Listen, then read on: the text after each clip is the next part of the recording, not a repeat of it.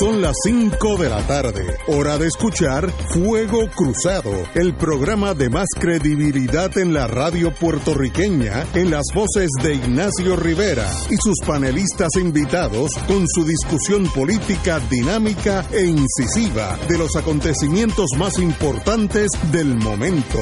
Fuego Cruzado comienza ahora.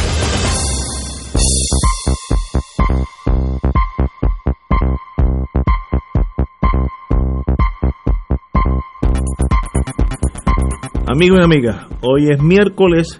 La próxima vez que nos vamos a reunir va a ser el lunes entrante, ya que mañana, eh, el 31 y el primero, vamos a estar lo que se llama Missing in Action. Vamos a estar bajo los efectos del coquito y el seis chorreado, arroz con gandules y uno que otra amistad que uno siempre le da un abrazo, pero de lejito en estos días.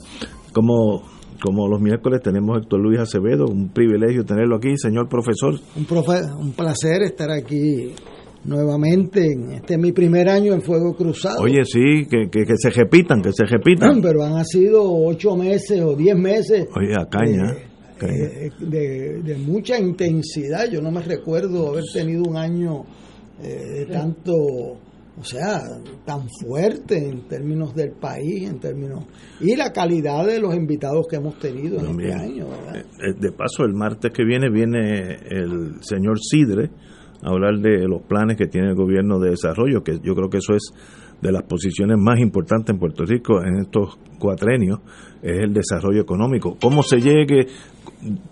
Debe haber 80 formas, pero que cojan por lo menos una que funcione. Bueno, ahí, Escojan la que ustedes voy quieran. A, a, delegarle al compañero Ignacio Rivera eh, que insista, Sidre, en que ese dinero federal, que están 10 billones de dólares para energía eléctrica y 40 billones de dólares que hay en HOT y en otros lados, tienen que usar, si él quiere promover empleos, nosotros no podemos estar fuera de competencia con el pago de energía, pagando tres sí. veces más energía de lo que paga la competencia. Sí, eso, eso, me lo dijo a mí hace muchos años eh, la presidenta de una farmacéutica en Barceloneta, que es una ingeniera puertorriqueña, que me dijo, mire, Acevedo, hagan algo porque yo gano los productos para esta fábrica. Eh, eh, en Puerto Rico tengo que competir con Singapur, con Irlanda, con Estados Unidos. Entonces, cuando yo voy ganando asistencia, preparación, los ingenieros mejores, los químicos mejores, cuando llegue el asunto del costo de energía, me quitan las, los productos. Me van a cerrar esta farmacéutica en 20 años, no se me acaban las patentes que tengo y las otras que he podido conseguir porque no puedo competir con energía. Los tres puertorriqueños que estamos dirigiendo fábricas aquí en, en Barceloneta, la farmacéutica, los tres estamos de acuerdo en que tenemos que hacer algo porque nos vamos a quedar sin la fábrica. Y esta vez yo le pido a Ignacio que use su, o sea, Manuel Sidre es una persona... Lo conozco desde los de sidrines. Del mundo de los negocios, este, y yo lo conozco muy bien. Él tiene que ver cómo, la pregunta que le hicimos en esta silla a Natalie Yaresco y la que le hicimos por teléfono al, al profesor Skill, de que nosotros necesitamos que parte importante de ese dinero se use para poner paneles solares en este país que requieren una gran inversión inicial, pero luego tienen un, un rendimiento de bajar el Bárbaro, costo de sí. energía significativamente. O sea, si no usan ese dinero, como hemos usado otros billones de dólares, para X, para Y, cuando tú vienes a ver, a los 3, 4 años nadie se recuerda de él ni tiene un impacto en la economía de Puerto Rico. Si nosotros queremos crear empleos en el futuro, todo Puerto Rico puede estar unido en una iniciativa importante para invertir en energía eh, renovable que requiere una gran inversión, que es el problema que tiene, que Eh, eh. cuesta cara al principio, pero luego se promedia en 10, 15 años y nos permite competir por empleo. Así que le delego eso al maestro Ignacio Rivera de la. Junta para el martes. Estaremos aquí con el nuevo jefe de la economía. Esperemos que, que la suerte lo, lo acompañe porque en ese barco estamos todos nosotros de marineros. si se hunde el barco, pues los marineros se hunden también. Así que esperamos lo mejor. Pero, eh, antes que todo, tenemos hoy, en el día de hoy, hemos debidamente excusado, eh, aunque se lo cargamos a vacaciones, al doctor Richard, que está por Aguadilla, tal vez en el conteo final de Aguadilla, está allí este muchacho. Por 40 votos. Sí, sí, por eso yo creo que él está allí. Y a Marilu Guzmán aquí lo está sustituyendo como eh, con su estilo único y extraordinario. Marilu, qué bueno que estás aquí. Gracias por la invitación. Saludos al licenciado Acevedo al Provost Marshall que está El Provost está aquí imponiendo el orden. Y a todas las personas que nos escuchan. Y aprovecho para decir, bueno, que el martes que viene va a estar eh, el señor Sidre aquí y va a tener un panel muy interesante. Ayer yo estaba escuchando el programa y ya pues eh, se hizo un poco de embocadura. Lalo está ya haciendo las, las preguntas, ya está. y Wilma, y Wilma. y Wilma. Pero qué bueno, para, para eso es que este, este tipo de programa. Bueno, eh, antes de pasar a la, de aterrizar en Isla Verde, como decía José Arsenio, ¿qué está pasando? ¿Qué es lo último que está pasando de alguna importancia a la Comisión Estatal de Elecciones? Eh, y para eso usted es el hombre indicado.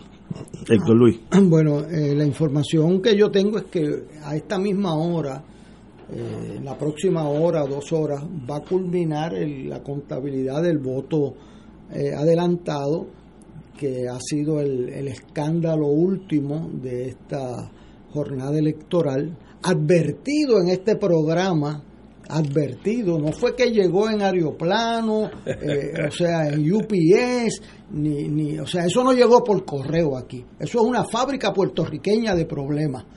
Y si nosotros hablamos de cultura puertorriqueña, de autodeterminación, pues nosotros tenemos que podernos gobernar y, para gobernarnos, pues nos tenemos que respetar y tú no puedes cambiar el régimen electoral para perpetuarte en el poder a nombre de ninguna libertad si le estás expropiando la libertad al pueblo de Puerto Rico. Y aquí lo dijimos, y lo dijimos personas de diferentes vertientes. O sea, porque aquí hay gente decente en diferentes eh, vertientes políticas de Puerto Rico. Y yo lo digo hoy como lo dije hace ocho meses, lo he dicho el resto de mi vida. El que tenga los votos que gane y aquí pues eh, yo me he sorprendido que hay veces que personas que aprecio mucho eh, me recuerdan aquel abogado de Aguadilla era que decía cuando llegaba un cliente, ah, ese caso está malo, pero fíjese, todos estos libros que tengo en este lado derecho este, dicen que usted va a perder este caso. Ahora, conmigo de abogado también están los del lado izquierdo. Fíjese que dicen que usted lo puede ganar. Entonces viene otro cliente y le dice, ah, fíjese, los del lado izquierdo están en contra suya, pero los del lado derecho conmigo de abogado están a favor suyo. O sea, un abogado también tiene que tener, y especialmente un abogado que venga casos políticos, tiene que ser consistente. Y eso yo lo viví en la oposición y lo viví en el gobierno. Y lo tengo que decir, y que yo aprendí esa consistencia de mis adversarios también Eugenio Belaval Martínez, mi adversario de comisionado electoral del PNP, eh, era una persona consistente. Nosotros preferíamos en Valencia, que hoy se cumplen 40 años, 40 años de Valencia, nosotros preferíamos llevarle las papeletas a Eugenio Belaval Martínez que a la comisión porque la comisión miraba por qué partido votó y la decidía si es popular Nuri y si es PNP válida. Entonces nosotros llevamos eso a Belaval, damos una papeleta popular en la mesa 7 y me decía, eso es nulo, Héctor Luis, pero porque Belaval no hablaba en secreto, hablaba duro, o sea, lo que él decía tú lo oías en la mesa 30. Este, nunca pues yo le decía, genio, tú no puedes decir un secreto en tu vida porque lo oye todo el mundo. Este, y entonces me decía, bueno, pues nulo. ¿Eh? Como cualquiera que haya bregado con un recuento, pues sabe que lo que pasa en una mesa para un partido, dale 20 minutos y te pasa al revés. En lo otro yo llevaba la mesa 11, que era una papeleta del PNP. Entonces, mire el diálogo con Belaval. Mire, Héctor Luis, ¿para qué tú me traes esa papeleta? Digo, no, porque usted dijo que aquella era nula, pues por eso te digo, para que tú me la traes y tú sabes que es nula. Bueno, explícaselo a tu comisionado alterno y a los demás. Pues eso es nulo, ¿y para qué me la traigan? Pero así, o sea, nada... Eh, Sutil, era, O sea, nada suave, nada buena gente, déjame, tú, déjame, tú sabes, no, no, no, no, no, él era así. Entonces, pues eso, se ganó el respeto. Ni buscando la cancería como no, no, lo vemos ahora. Entonces, ahora yo me siento a veces, y lo tengo que decir, a veces con mucho dolor, que después de haber empeñado mi vida adulta por pura casualidad en el sistema electoral, veo jóvenes que depende de qué color es la papeleta para ver cuál es su criterio. Y yo y eso no y eso, punto. Eso te rinde un momentito en lo que te llega a la mesa 11 y además eh, o sea, cuando tú eres un buen abogado, tú vas a un tribunal y un buen juez te dice, oye, pero es que usted no fue el mismo que la semana pasada me argumentó lo contrario en el caso del municipio X y ahora viene aquí como si aquí no pasara nada. Mire, eh, eso es así en la vida. Usted no puede ser un mercenario eh, en los asuntos electorales. Usted empuja para usted ganar todos los votos que le tocan, ni uno menos. Y duro, y si lo tienen que arrestar defendiendo sus votos, usted lo arrestan.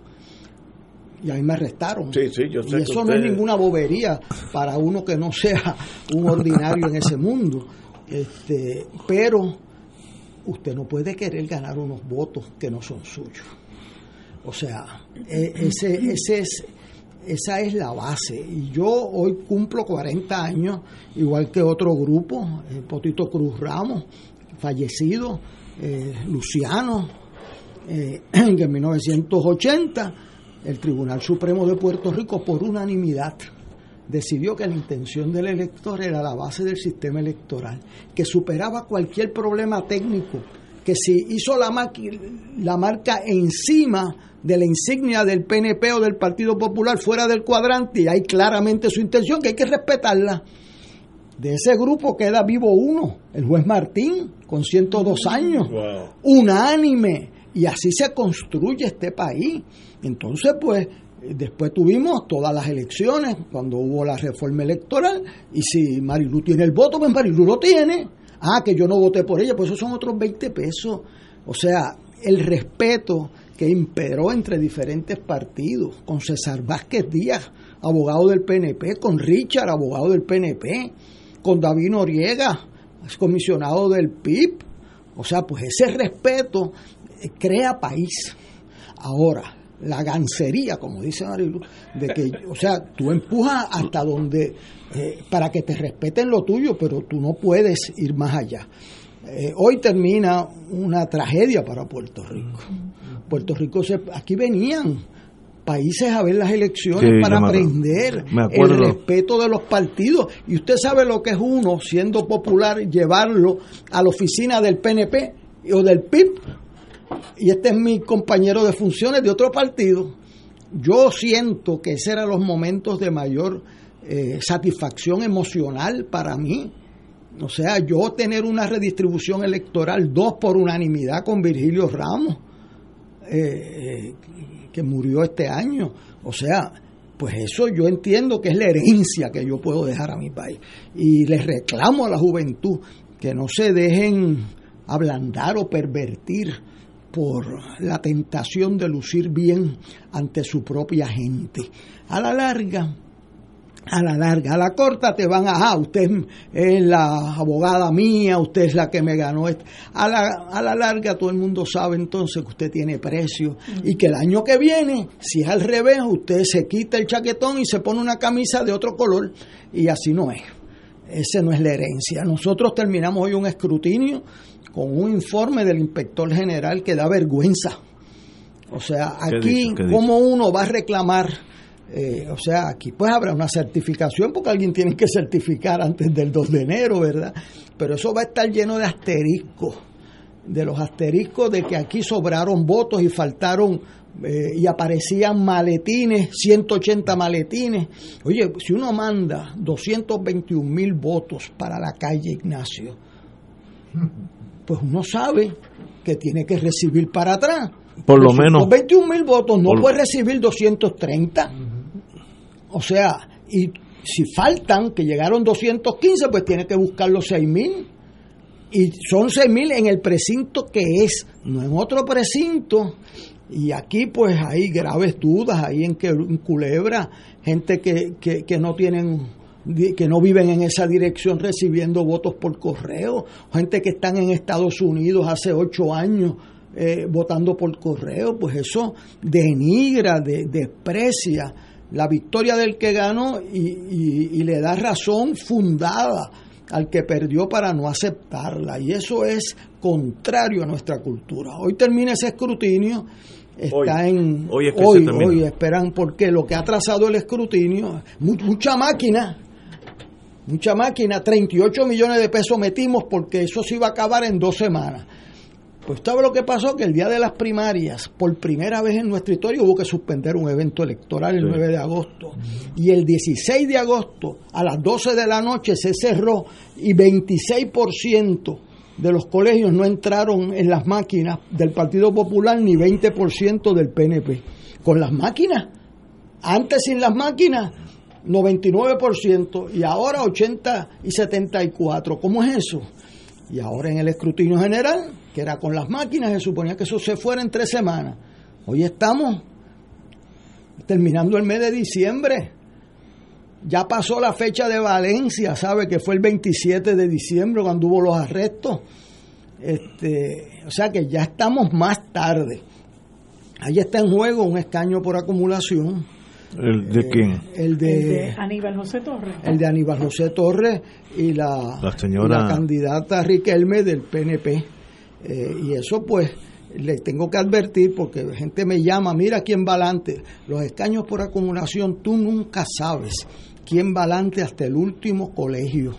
¿Por qué? Porque tú acumulas en, diferentes precintos, ¿verdad? En diferentes precintos. Por ejemplo, ella acumula en un precinto diferente a Yossi. Si ese precinto es el 110 de Carolina, le van a entrar miles de votos al final. Si lo acumula Yossi, le entran miles de votos. O sea que tú tienes que esperar. A que se eh, termine. mire, yo explicarle eso a los candidatos por acumulación. Y no necesariamente ellos acumulan en el mismo precinto. No, que casi nunca acumulan en el mismo precinto. Entonces, explicarle eso a un ser humano que está allí con su esposa, con su esposo, con sus niños, con sus familiares, ah, mira que estás abajo por tres mil, no que estás arriba por dos mil y de momento estás...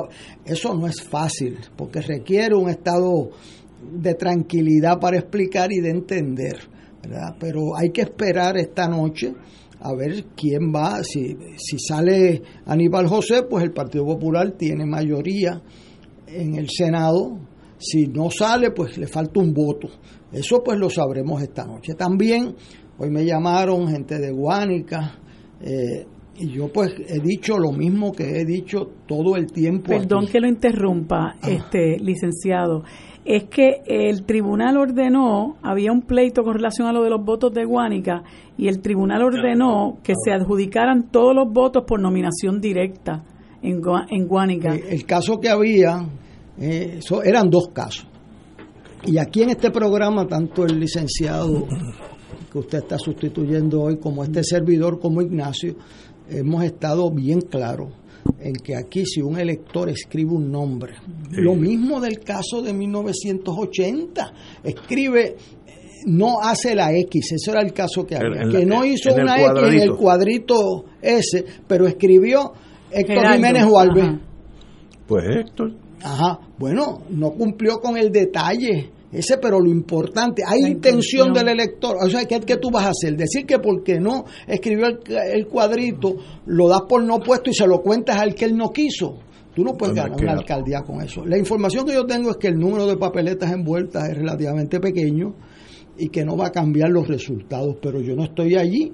Eso los tienen que contabilizar. A mí me, me molesta, por no decir que me preocupa, me molesta que al día de hoy, antes de venir para aquí, yo entré a la página de la comisión y no tienen en Guánica el rating.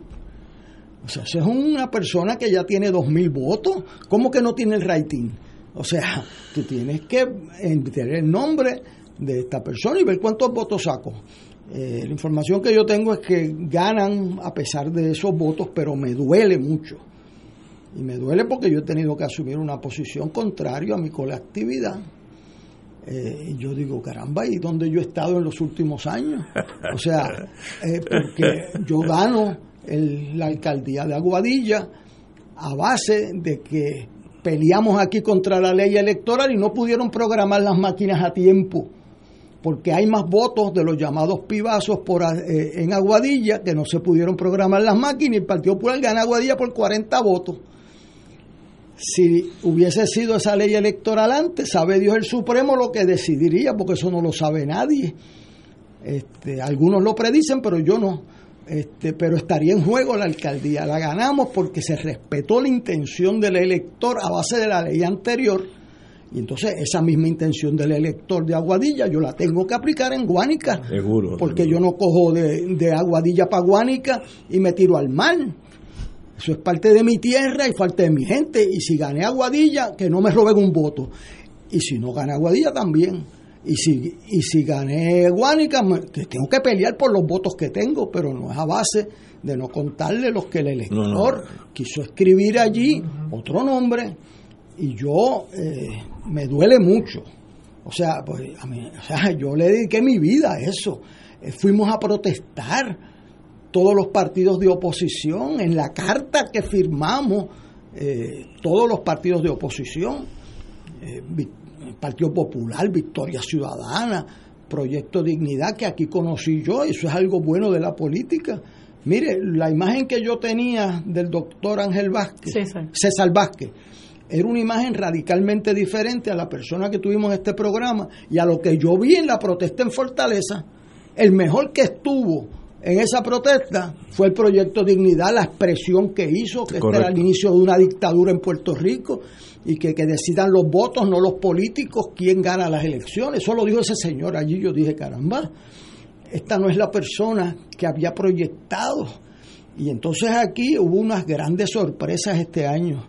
Yo entiendo que a la larga para bien, porque yo creo que un gobierno compartido va a ser mucho mejor que un gobierno que el PNP hubiese ganado con Rivera Chávez en el Senado. Es más, lo mejor que le ha pasado a Pedro Pierluisi, primero ganar si ganó, ¿verdad? Eh, con los votos esos, los 70 mil votos esos sueltos que andan por ahí, es que no tenga Rivera Chats en el Senado. Eso es lo mejor que le puede pasar.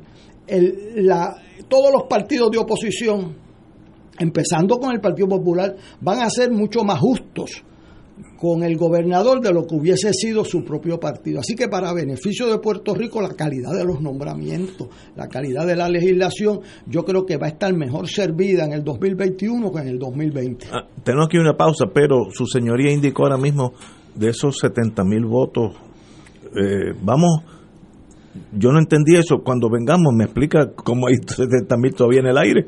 No, no, en el aire no. pues, pues vamos a hablar de eso. Fuego Cruzado está contigo en todo Puerto Rico.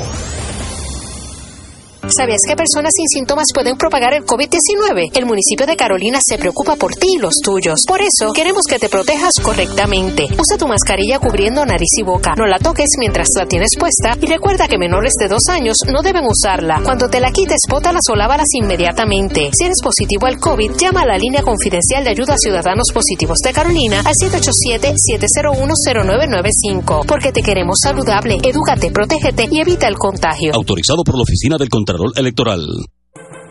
Hermano y hermana de Radio Paz, te saluda el Padre Milton. Recién hemos terminado nuestro Radio Maratón de Radio Paz 2020, un adviento en clave misionera. Y como nos dice el versículo que nos guió durante toda la semana de Mateo 7:7, pidan y se les dará, busquen y hallarán, llamen y se les abrirá la puerta. La providencia de Dios se ha manifestado a través de los donativos que ustedes hicieron llegar, logrando una cantidad histórica en un Radio Maratón de Radio Paz. Les recuerdo a aquellos que están recibiendo la boleta en su casa, devolverla con su cheque o su giro postal para que la promesa se haga una realidad. Que el Señor le multiplique ciento por uno y sigamos celebrando juntos la misión de Radio Paz 810.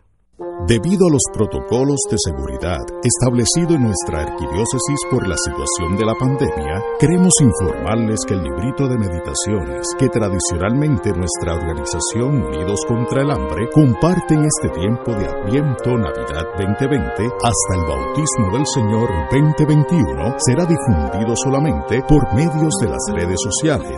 Para conseguirlo pueden acceder a la página del Comité Arquidiocesano de Corresponsabilidad www.carcopr.org.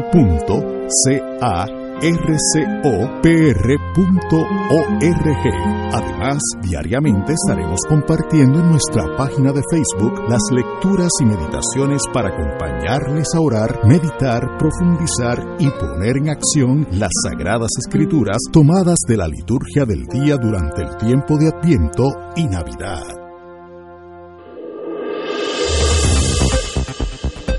Y ahora continúa Fuego Cruzado.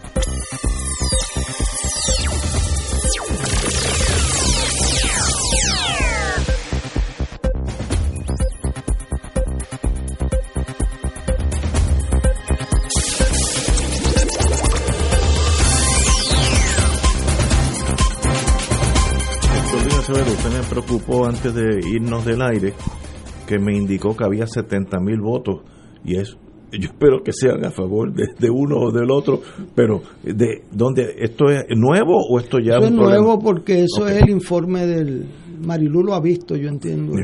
bueno, yo lo que estaba leyendo, lo que, estaba leyendo del centro investigativo. Sí, eh, y, no y que sale la noticia de que la oficina del inspector general publicó un informe eh, de examen del que hizo la Comisión Estatal de Elecciones, eh, pero tiene ocho hallazgos, ¿verdad? Que sería bueno que alguien que esté un poco más empapado de la situación del, del proceso electoral pero establecen una serie de, discrepancias aquí, de, irregularidades que sería bueno en su momento poder claro, discutirlo a fondo. Ahora, no es como tienen votos se contaron ya. esos votos se contaron. Ah, pues está, bien, Ahí el problema es el descuadre que hay entre, las, entre las actas y los récords. El problema es que la comisión mandó 221 mil papeletas de voto adelantado y como que no se preparó para recibirla. Entonces, cuando yo vi la juez, y lo dije aquí en este programa, que le dijo, denle a Victoria Ciudadana el, el cuadre de los que han llegado, yo le dije que yo estaba de acuerdo con la juez. Lo que yo no sabía, ni sabía la juez, es que no había listado. O sea, porque yo entendía que si llega un voto ausente de Ignacio Rivera, pues yo entro ese voto en la computadora. Ignacio Rivera solicitó ese voto. ¿De qué precinto es? Del precinto 1. ¡Pap! Pues votó. Entonces, cuando viene y me dicen, denme un, un rundown, un listado, pues yo le digo print. Eso es lo que yo entendí y creí que la juez era lo que había entendido porque es lo lógico. Y nadie le dijo lo contrario. Entonces, de momento dice, no es que no hay listado. Pero, ¿cómo que no hay listado? O sea, que eso llegaba allí, lo abrían y no lo ingresaban en el sistema. Yo no puedo entender eso. Bueno, pues mire, así fue. Pero, vamos a echar para atrás. Llega el sobre, yo pedí voto adelantado, que no lo hice, pero vamos a ver que lo pedí. Me llega, yo voto, lo envío por correo. Llega allí, llega la comisión.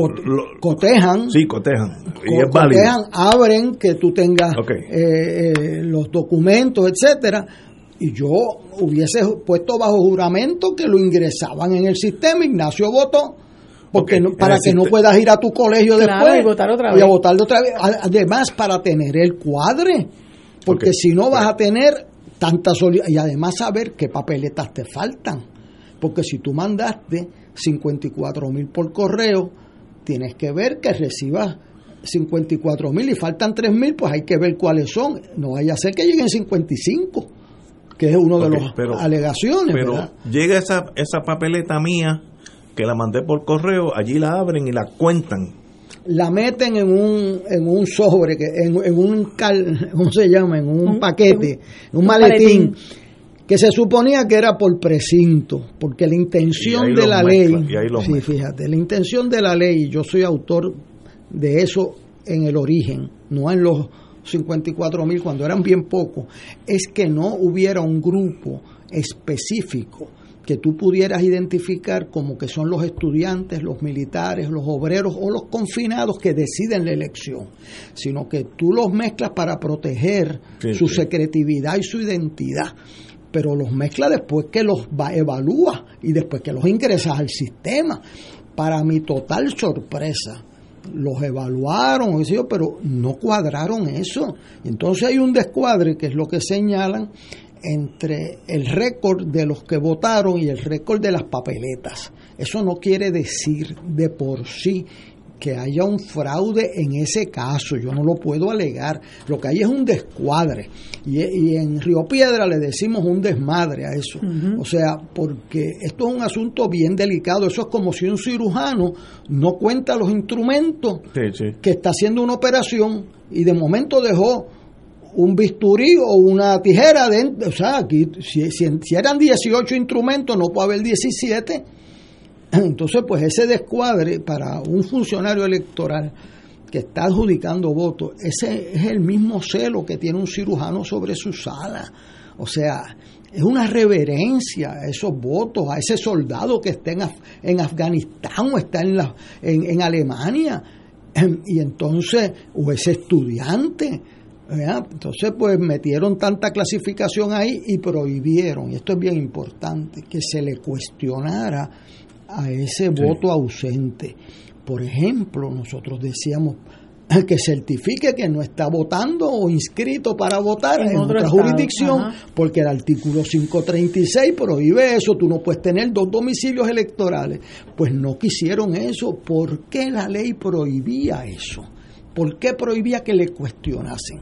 Entonces, eh, yo quiero que alguien me diga a mí por qué le prohibía si no fue por la intención de motivar el fraude electoral, de que alguien pudiera votar allá y, pudiera votar y que no se le descubriera. Y, no hay, entonces después me dicen, tráeme la prueba. Y yo le digo, pero si usted impidió que yo tuviera la prueba, o sea, fíjese el, el círculo vicioso, o sea, yo impido que tú certifiques que no estás inscrito conseguir que un condado en Estados Unidos, en medio de sus elecciones, le certifique a Puerto Rico eso, requiere un acuerdo y requiere que saquen tiempo de lo que ellos tienen que hacer para certificarte a ti.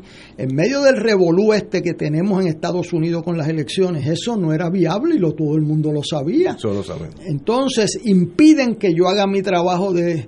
Entonces después me dicen, ah, pues que no tienes prueba. Pues claro, o sea, tú te cantas y te lloras. Esa es el, el dolor esta noche sabremos, mañana o pasado ya la comisión empezará a certificar a los electos, que es importante para que en Puerto Rico exista gobierno, pero eso va, esta es una elección manchada, eh, con mucho eh, dolor se ha llevado una gente, este es un cuatrenio, Ignacio, que termina con un presidente de la comisión convicto convicto de convicto. O sea normalmente tú buscas para la comisión eh, exacto. o sea tú buscas una persona beyond reproach diría el americano. o sea incuestionable. incuestionable.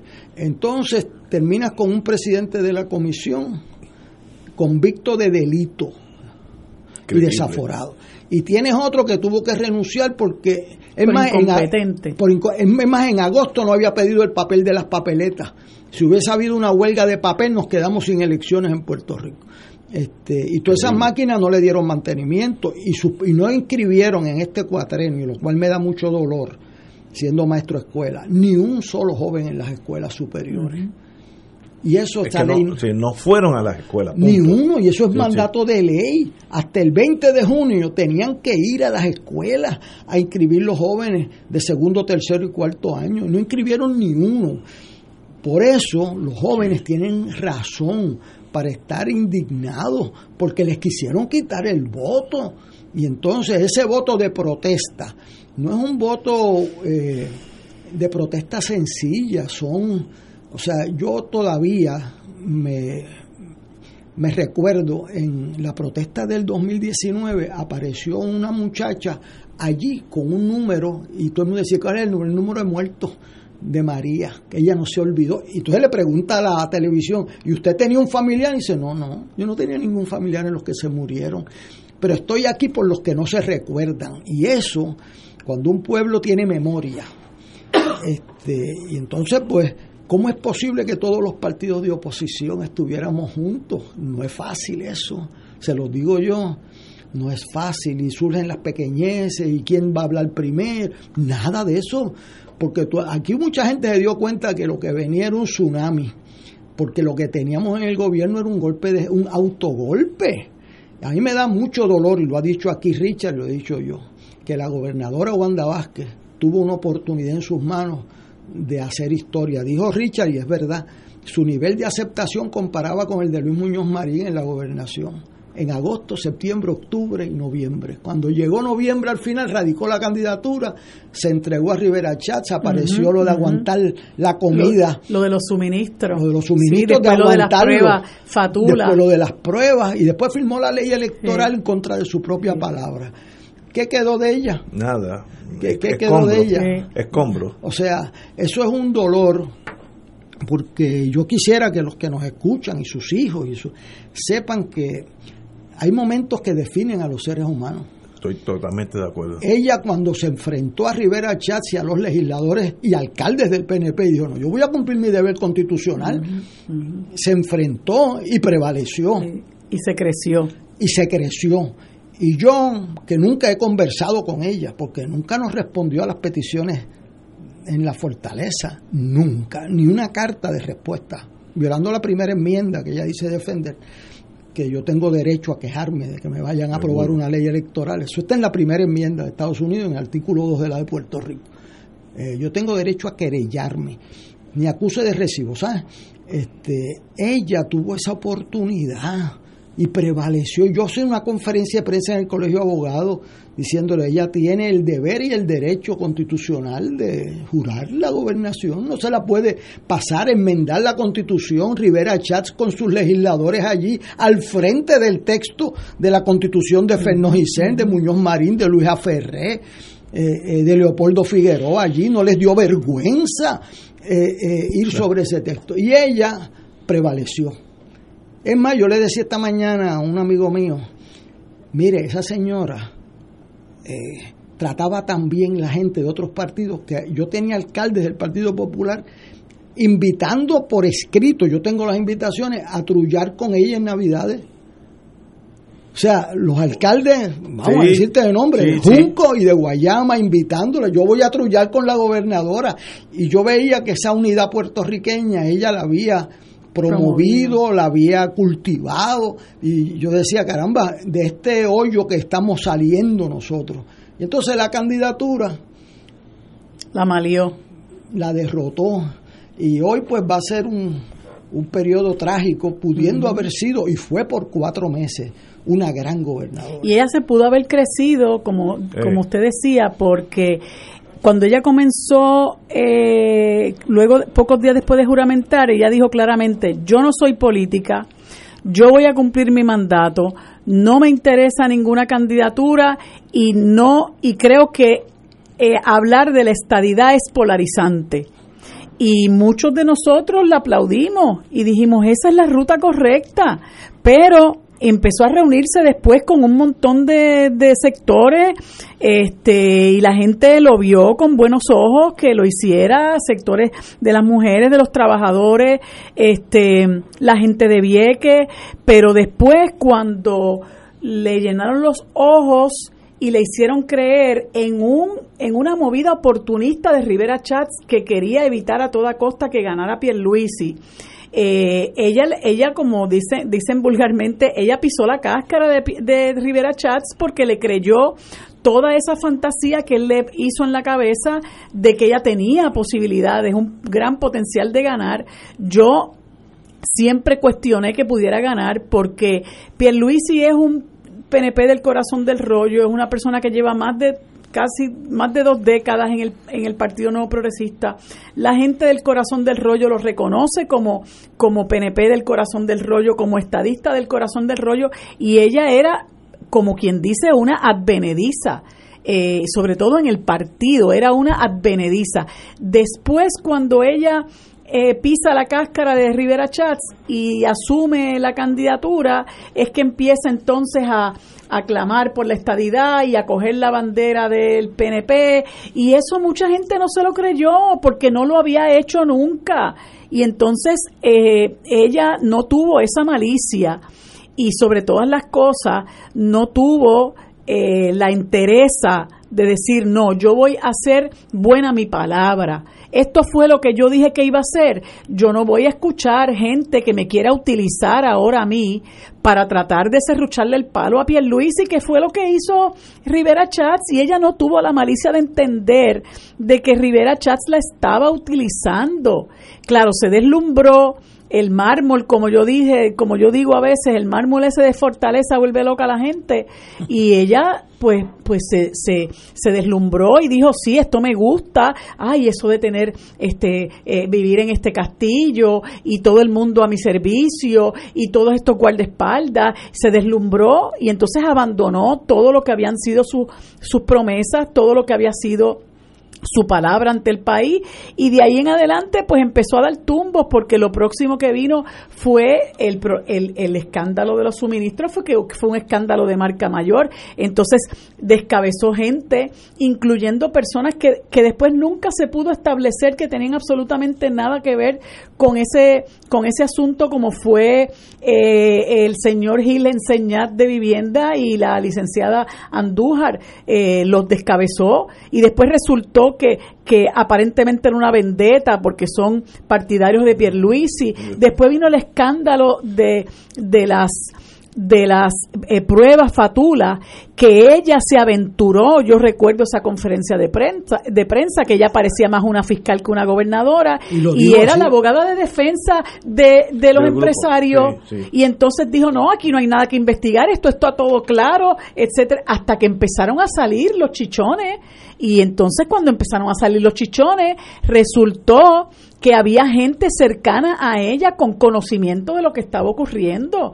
Y entonces después firma el código electoral, como dice Héctor Luis, firma el código electoral en contra de su propia palabra, de que no iba a firmar un documento, una ley que no fuera producto del consenso este nada con el mismo propósito de ver en qué medida esto me puede ayudar a mí a adelantar mis aspiraciones como candidata.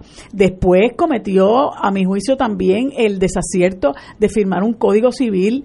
Eh, que es la segunda ley más importante en este país, en contra de muchísimos sectores que le llamaron la atención, incluyendo sectores de la academia, que no son personas que están vinculadas en la política partidista, son personas que trabajan con estos temas y que le llamaron la atención a una serie de cosas. Y ella llegó a decir en esa conferencia de prensa donde firmó el Código Civil, si hay que enmendarlo, se enmienda, pero cuando se ha visto una cosa como esa? Que usted firme una ley tan importante como es el Código Civil, que va a derogar un código que tenía, que, que cuya última revisión eh, más eh, mayor eh, fue en el 1930, y usted deroga ese código para dar paso a un nuevo cuerpo de leyes, ¿verdad? Que, que, que es la, sobre la vida civil de la gente en el país. Usted dice, bueno, pues si se tiene que enmendar, se enmienda. Y yo no, yo no podía salir de mi asombro y de ahí en, o sea, ella empezó a dar traspiés tras traspiés y no, y no nos olvidemos de, de lo último que ocurrió cuando intentó que le nombraran al marido al Tribunal de Apelaciones, que esa fue la tapa del pomo yo dije, pero ¿hasta dónde va a llegar esta señora? Y entonces imponiendo a un ayudante de ella a la Contraloría, una persona que no, este, no, no, no tenía los requisitos. O sea, una cosa bárbara. Por eso es que alguien decía ayer, no recuerdo quién, hombre, fue Eduardo Lalo que lo dijo, que ella va a, ella va a, a escribir un libro y el libro se va a titular La historia me olvidará. Se te quedó algo, La secretaria de Justicia. Ah, lo que hizo con la secretaria de Justicia. O sea, eso es, para mí, no, ha habido nadie que haya ganado una elección en Puerto Rico acusado por un tribunal. O sea, eso le pasó a Acevedo Vila, eh, que luego lo declararon inocente, y a ella, la secretaria de Justicia, le formuló cargos. Ella la vota para que no los firme eh, el día que los está firmando. O sea, ese escándalo de votar a la secretaria de Justicia y, lo pagó la que vino después, porque mandó a pedir los radicados allá que lo mandaran para atrás. Y eso le costó. Y después pretendió nombrar la juez, premiarla nombrando la, la nombró para que no la confirmaron y la, colgaron. la nombró y se la colgaron. Y eso yo creo que es una lección para otros servidores públicos de todos los partidos O sea, tú puedes estar al lado del poder máximo y tu gloria, hay eh, que recordar lo que los romanos hacían.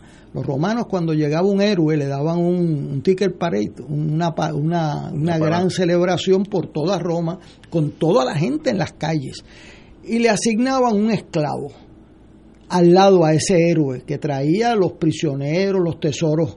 Entonces ese esclavo todo lo que hacía era en el oído del héroe diciéndole la gloria es temporera, la gloria, todo el camino, o sea, mientras él saludaba, aquí está el héroe, que la gloria es temporera, la gloria es temporera, y aquí no se necesitaba ningún esclavo para saberlo, este, porque al final del día, yo puedo hablar bien hoy de Belaval, aunque ya no ocupa ningún puesto y no está con nosotros, puedo hablar de Virgilio Ramos, porque era hombre de palabra, pero ¿y quién habla bien de los que cambian de posición de conforme al momento que les toca? La palabra cuenta los seres humanos valen por los compromisos que hacen y los ideales que defienden. A mí me da verdaderamente mucha pena porque ella pudo haber pasado como una de las mejores gobernadoras de nuestra historia y va a ser un turno de año y medio, pero eso fue lo que le tocó y, y, lo empezó a hacer muy bien, por falta de talento no era, lo que pasa es que se perdió en el camino y eso debe ser una lección para otros jóvenes, ¿verdad? Que sepan, o sea, esa luz que te alumbra a ti en, en los ideales y esto, no, no dejes que nadie te la opaque. Estoy totalmente de acuerdo. Vamos a una pausa y unas palabritas mías en torno a este tan penoso asunto. Vamos a una pausa. Fuego Cruzado está contigo en todo Puerto Rico. Restaurante Marisquería Reina del Mar y Restaurante Mar del Caribe se han unido para ofrecerle la más extensa variedad en platos, calidad y sabor en mariscos frescos y carnes. Ordena de nuestro menú y ofertas especiales para los días festivos. Llama al 787-545-5025. Estamos localizados en la calle Loiza, Punta Las Marías, abierto de martes a sábados desde las 12 del mediodía y los domingos ordena para llevar. 787 545 50 025. Restaurante Marisquería Reina del Mar y Mar del Caribe, dando sabor a Puerto Rico, les desea muchas felicidades. Beneficiario de Medicare que no te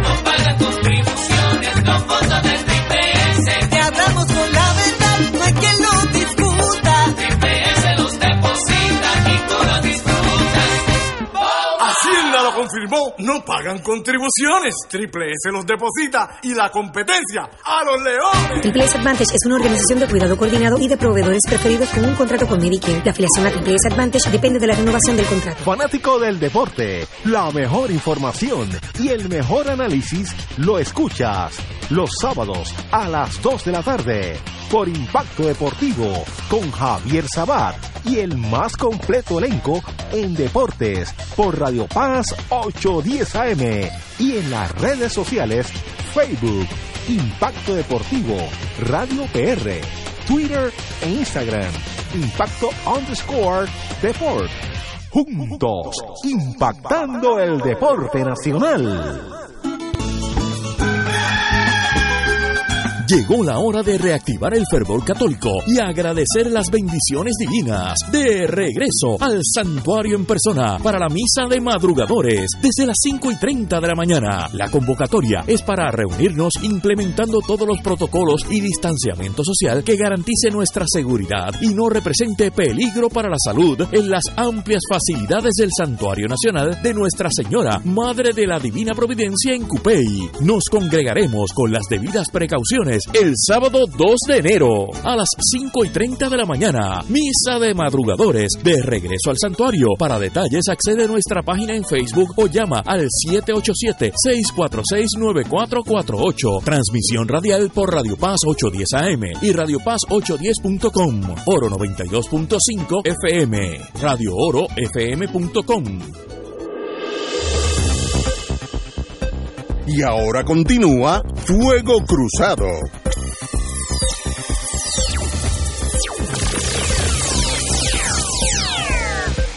Regresamos, amigos y amigas, a Fuego Cruzado.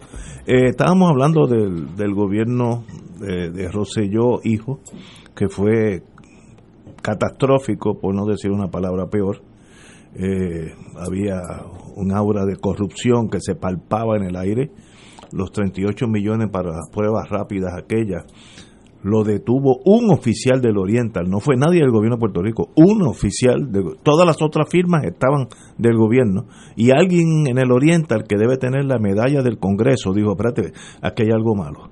Una persona que no tenía agilidad, poder, pero tenía el sentido común de decir, pero, es que esta cuenta nunca ha manejado esto, vamos, vamos a estar seguros, y ahí se tranca el sistema. Si ese dinero hubiera salido de aquí, jamás regresa porque en 24 horas puede estar en cinco bancos diferentes a través del mundo y, y aparece, termina a nombre del Farolito Company de Liechtenstein, así que nunca vas a, a buscarlo.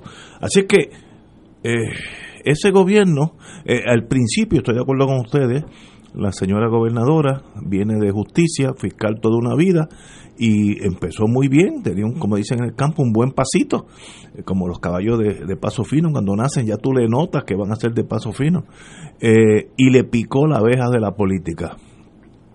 Se agenció un señor que sabe de eso, ay, se me olvidó el nombre ahora, Dávila no era, ok, un señor Dávila, no, no, no tengo el gusto de conocerlo. Jorge. Jorge, ok, Jorge Dávila, no, nunca lo he conocido. Eh, y, obviamente de ahí en adelante uno notaba ya la maquinaria política clásica a destiempo, porque en ese mismo momento, en estos años, últimos dos, tres, cuatro años, el pueblo está saturada de la política vieja. Y estos señores querían volver a un sistema que estaba en decadencia. Victoria Ciudad, no, Lúgaro, cuando corrió independiente hace cuatro años, demostró que hay un descontento en el país. Y Victoria Ciudadana sacó los votos que sacó esta vez con dos senadores y dos representantes, porque ese mismo, eh, esa incomodidad con el establishment de los dos partidos mayoritarios sigue creciendo. Y ella no vio eso, quería recrear lo mismo del pasado. Y sencillamente, pues, no tenía posibilidad en las primarias. Eh, bien lo hizo para, para, para ver cómo estábamos. Eh, y es una pena que uno se enfrente a la historia y uno no esté al nivel de lo que la historia requería de uno. Eso, eso es un eso es como una guillotina emocional, saber que tú estuviste en el poder y no hiciste lo que tenías que hacer. Caso contrario, cuando el amigo y hermano Héctor Richard era secretario de Justicia, él se enfrentó a unas presiones gigantescas, bueno, que lo votaron, para que arreglara, entre comillas, maravilla y los asesinatos y encubrimientos. Y él no lo hizo y lo votaron. Y desde entonces es una persona más grande que antes. Más grande que antes. Si hubiera sucumbido, como otro secretario de justicia que sucumbió, no voy a decir nombre, pero lo conozco muy bien también, es un hombre que la historia lo mató, sigue vivo, pero está muerto. Sigue vivo, pero está muerto. Así que uno a veces la vida pone unos condiciones a uno que uno tiene que hacer lo correcto eh, y, sencillamente la, ambición y los carros con bombillitas y los guardaespaldas y las motoras eso es una droga eso, eso enloquece a cualquiera. Yo me acuerdo cuando existía el Bankers Club en el Viejo San Juan que un amigo mío que era lo- el gobierno no no eh, era popular pero no sé de quién eh, Richard ay, ah, aquel que fue atleta ah, que era santomeño o que es santomeño. Ah, Amadeo Francis. Amadeo Francis, mi querido amigo. Eh, venía y se, se escapaba de la fortaleza. Y nosotros hablamos con él en inglés, aunque habla español muy bien. Y me decía, me tengo que escapar because I have to run into real people. Tengo que, que tropezar con gente de verdad. Y eso es verdad. Eso ena- ese mundo político te va enajenando. Y si tú no tienes un buen balance, te enajenas y piensas que tú vas a ser reina de Puerto Rico por los próximos 40 años. Eh, y como decía Amadeo Francis, I, have to run into real people. Me doy dos palos con ustedes, ya tengo balance y vuelvo para la fortaleza, sabiendo lo que está pasando. Si no, termino en la luna. Y eh, desgraciadamente la señora gobernadora, con todo el respeto que merece, terminó en la luna, enajenada del medio ambiente.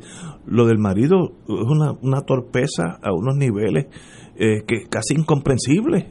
Este, luego negociando los, eh, la, la licenciada, bendito que yo creo que fue víctima de, de, de Departamento de Justicia, que fue la que bu- buscó la orden de, Ah, eh, de- Juan Dimar Burgos. algo así. Pues esa señora no siguió lo que tiene, lo que le exigía la historia. Mire, gobernadora, si eso se radicó ya, se radicó. Ah, búscalo, te voto, pues me voto, y me voy para casa. Bueno, y ahora cómo terminó.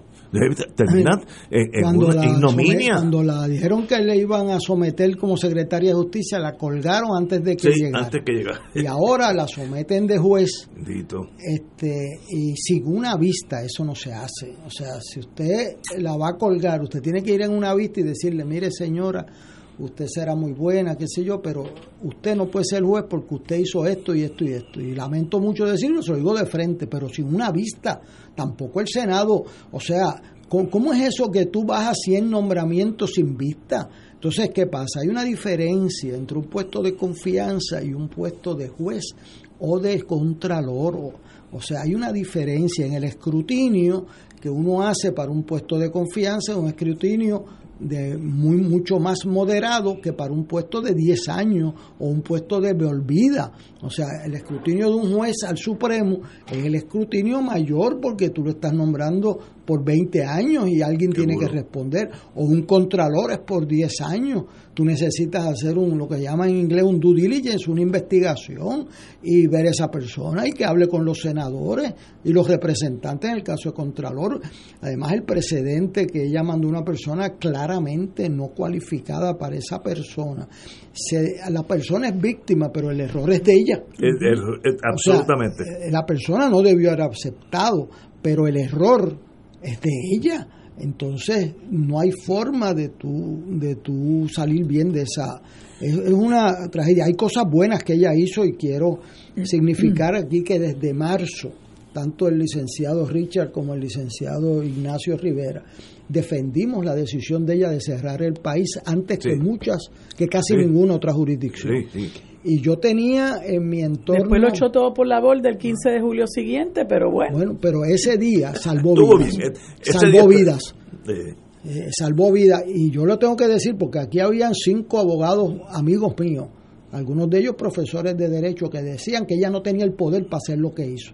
Y nosotros aquí la defendimos a sí, ella. correcto. En este programa los tres la defendimos. Eso es una situación de emergencia que hay bajo la ley, la ley lo autoriza, porque el- el- la inercia del abogado es cuestionar al Estado. O sea, yo entiendo esa dinámica de los abogados, ¿verdad? Eh, pero eh, eh, tú tienes que tener y ella, eh, liderato, y ella ahí ejerció ese liderato. Me recuerdo que Ignacio usó una frase de un comandante ahí de, de Navy, you're in command. Juanín, cuando uno cambia de capitán de navío, hay un protocolo que es muy bonito. Uno se pone al frente del el capitán saliente está detrás de su escritorio y el capitán entrante está delante de él. Entonces, es- yo tengo las órdenes de sustituirlo a usted, etcétera, etcétera. Entonces, cambian la posición. Se, se pone el, el que salía, ahora estás detrás del escritorio y el que sale está al frente. Entonces, eh, permiso para para encargarme del, del- de la nave, etcétera, unas palabrillas bonitas del pasado. Pero cuando se van a despedir, que no se saludan, se dan la mano, el saliente le dice, when in command, command. Si usted es el capitán, usted es el capitán. Y- Aunque moramos todos, pero usted es el capitán.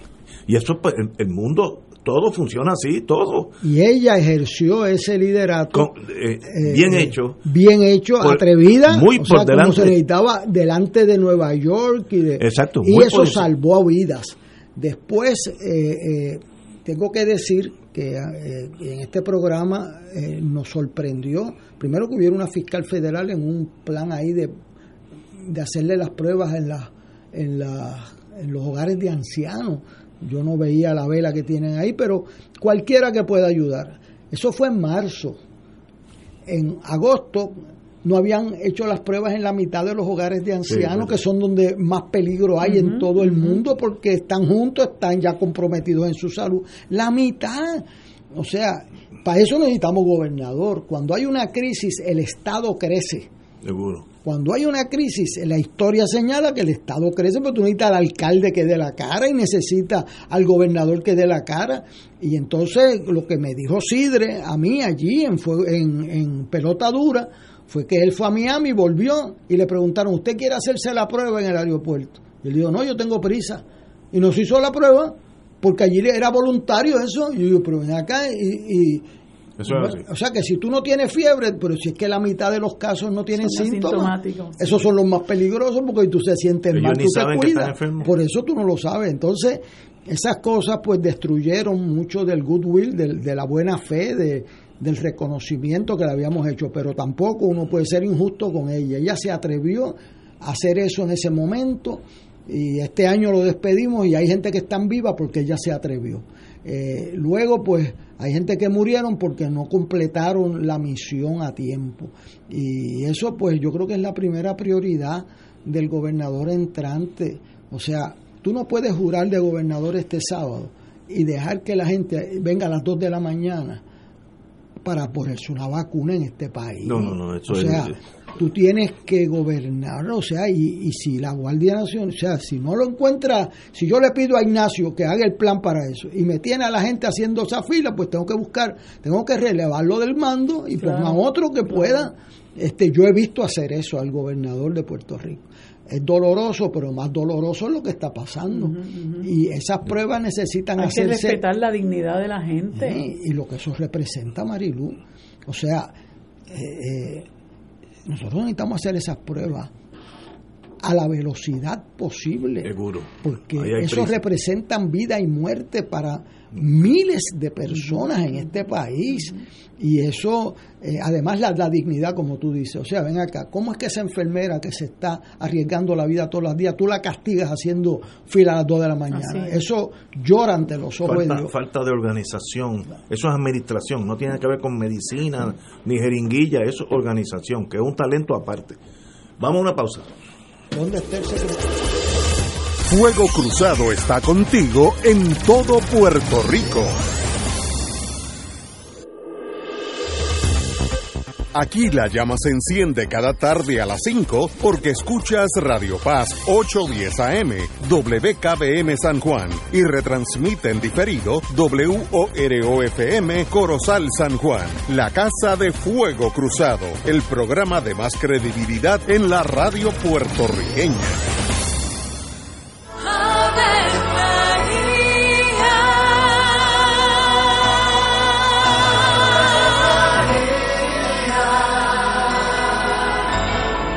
El ángel del Señor anunció a María.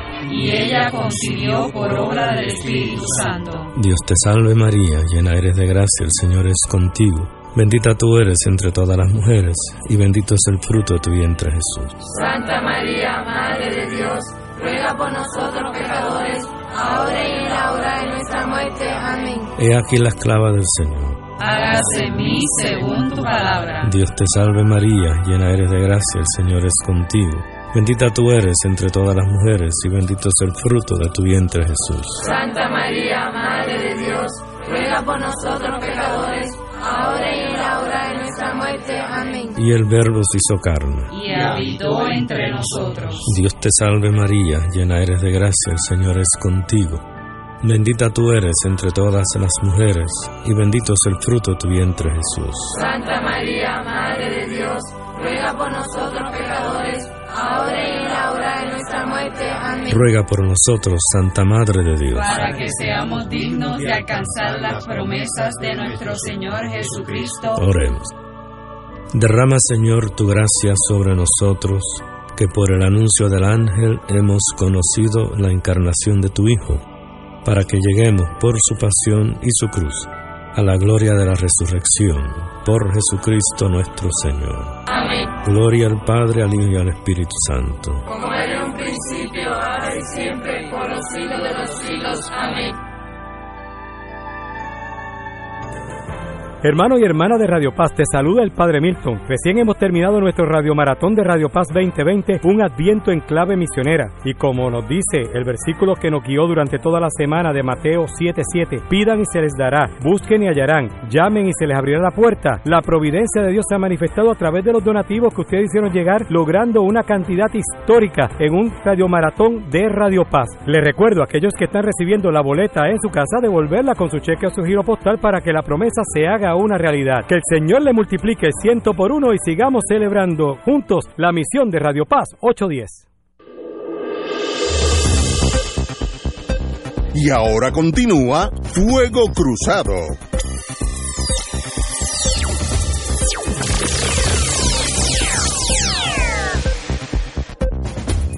Regresamos, amigos y amigas, a Fuego Cruzado. En el día de hoy, no lo tengo aquí, yo creo que me afectó tanto que lo dejé en casa.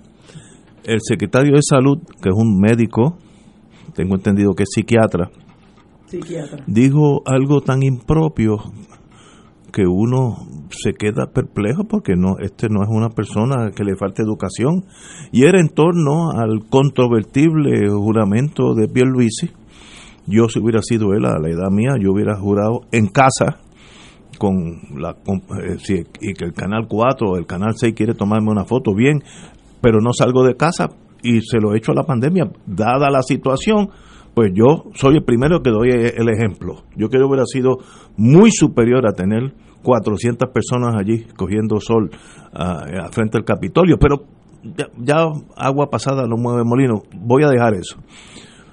Pero la excusa que da el doctor en medicina, repito, acento en la M de medicina, que me, que me perdone Luz Nereida, eh,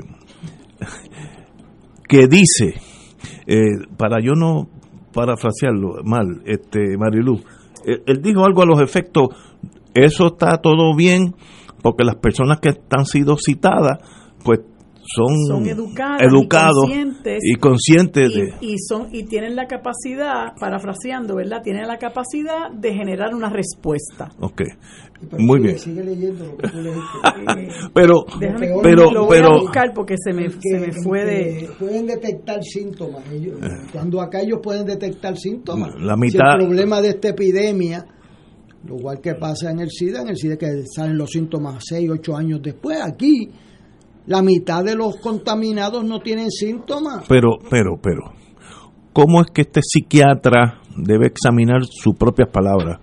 Mañana que saldrá citado en la prensa, si es que sale. Eh, mire, pues coja como si fuera usted, doctor de ese paciente, que es usted mismo. ¿Qué le ocurre a esa persona que dice, nosotros los educados estamos por enci- los y, y conscientes, estamos por encima de ustedes salvajes. Eso es lo que digo, ah, en, en un cafetín lo hubieran dicho más, más claro. Mire, todos somos iguales. Y, y- y no hay que tener una educación para seguir las reglas de, de, de el COVID-19 o las reglas que sea. Pero hay, hay un, una base de un distanciamiento social de clases entre usted y yo. Porque yo soy uno de los que usted no me permitiría allí, porque yo no tengo el nivel suyo de educación, ni, ni, ni de eh, cultura, etcétera. ¿Cómo lo dice el secretario de salud? Un Mira, psiquiatra. dice, En este proceso Ah, se léalo. hace el rastreo, la gente está al tanto. Todas estas personas que llegan a este tipo de actividad son personas educadas, conscientes, reconocen síntomas y pueden generar una respuesta. Personas que llegan aquí de otros países saben que tienen que traer la prueba y de la misma forma, cuando lleguen a sus países deben hacer cuarentena. Y así pues defendió que esta no es la única actividad con aglomeración de personas a la que el gobierno le ha dado permiso.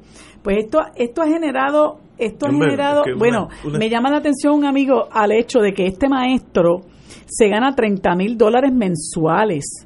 ¿Verdad? verdad. Que esto es un escándalo que nosotros hemos tenido que aguantar como país. Gana más que el Surgeon General de los Estados Unidos. Inconcebible, inconcebible, 30 mil 30 mil dólares mensuales para que se, se tire una maroma como esta, eh, que, ha, que ha generado una avalancha de críticas porque la gente se siente indignada. Mire, habemos personas que no vamos a la juramentación de Pierluisi ni aunque nos hubiera invitado porque somos prudentes pero también somos educados y conscientes Seguro. y podemos igualmente generar una respuesta. O sea, ¿cómo es posible que él haga unas expresiones eh, que, que- que muchas personas las consideran elitistas, insensibles, ¿verdad? Para avalar una actividad que es una imprudencia y una irresponsabilidad de parte de Pierluisi y que usted no la puede llamar de otra forma. Oiga, nosotros le pagamos a usted 30 mil dólares mensuales para que usted nos estruje en la cara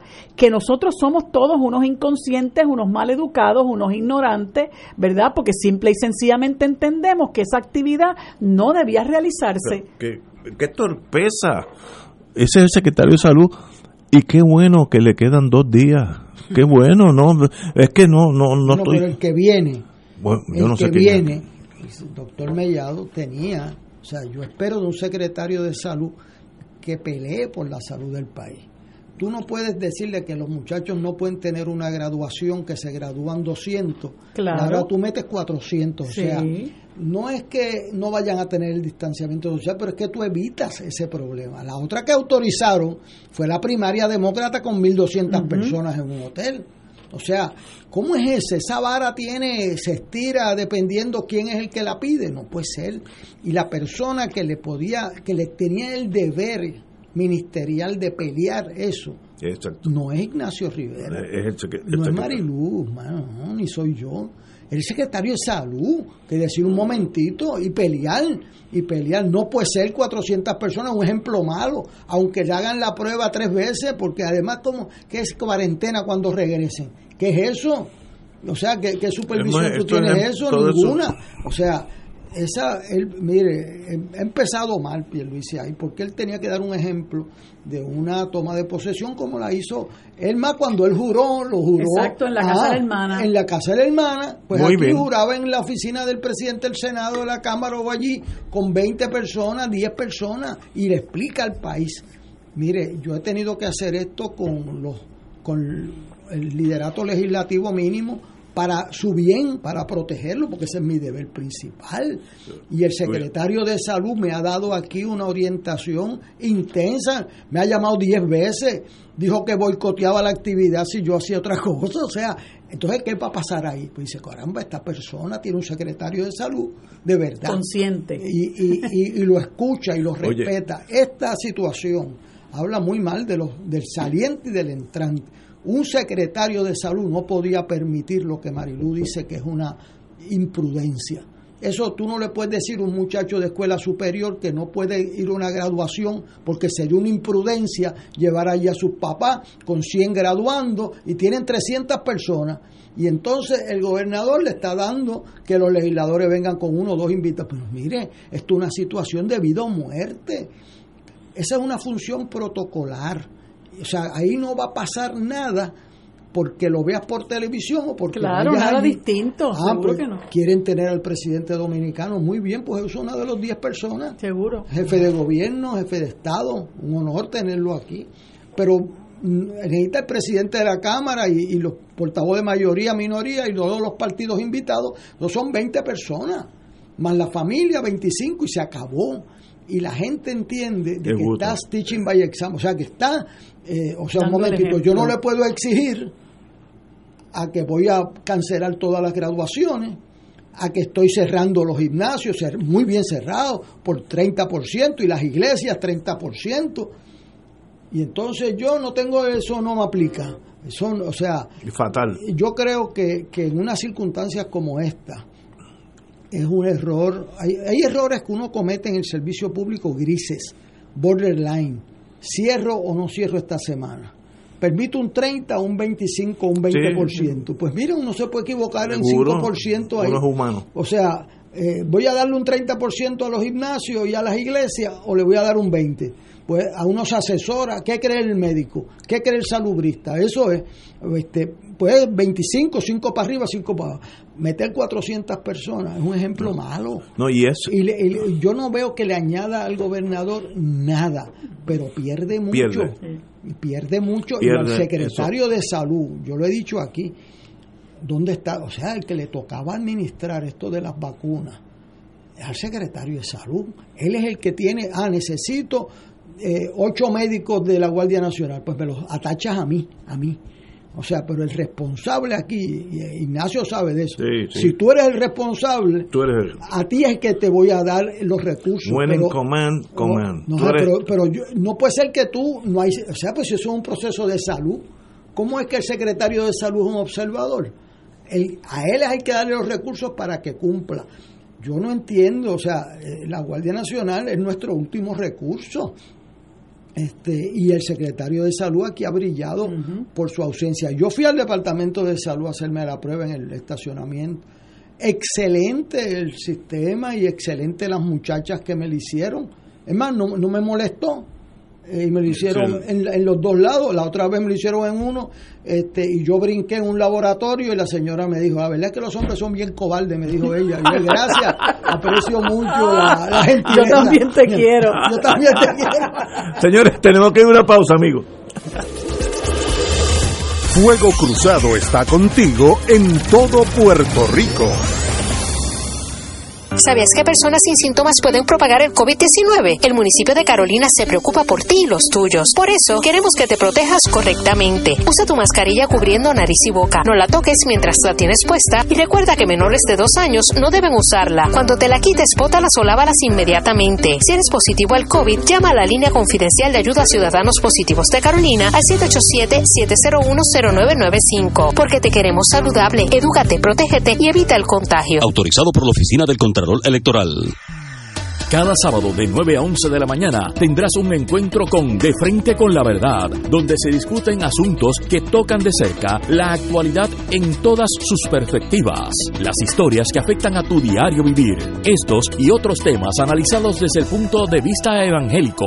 De Frente con la Verdad, todos los sábados de 9 a 11 de la mañana por Radio Paz 810. Debido a los protocolos de seguridad establecidos en nuestra arquidiócesis por la situación de la pandemia, queremos informarles que el librito de meditaciones que tradicionalmente nuestra organización Unidos contra el Hambre comparte en este tiempo de Adviento Navidad 2020 hasta el bautismo del Señor 2021 será difundido solamente por medios de las redes sociales. Para conseguirlo pueden acceder a la página del Comité Arquidiocesano de Corresponsabilidad www.carcopr.org.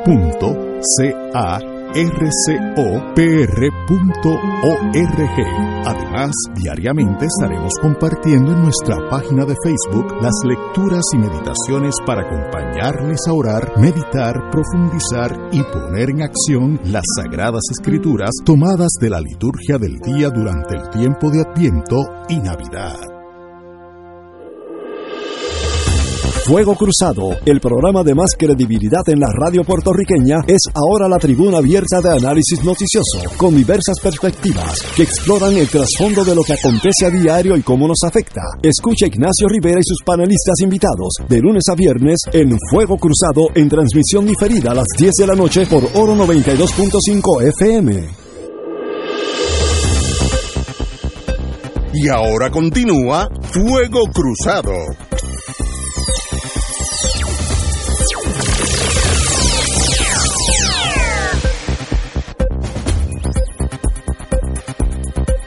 Regresamos. Un, un ex, oye, antes Marilu tuvo que salir eh, unos segundos, pero voy a, en lo que ella regresa, hay un artículo que sencillamente vuelvo a la administración, que es un talento disímil a todo lo otro. Usted puede ser un neurocirujano, un piloto, eh, lo- un enfermero, lo que usted quiera, un maestro, y puede tener F en administración. Es un talento aparte que tiene o no tiene el ser humano sin resolver por el Departamento de Transportación y Obras Públicas la escasez de marbetes.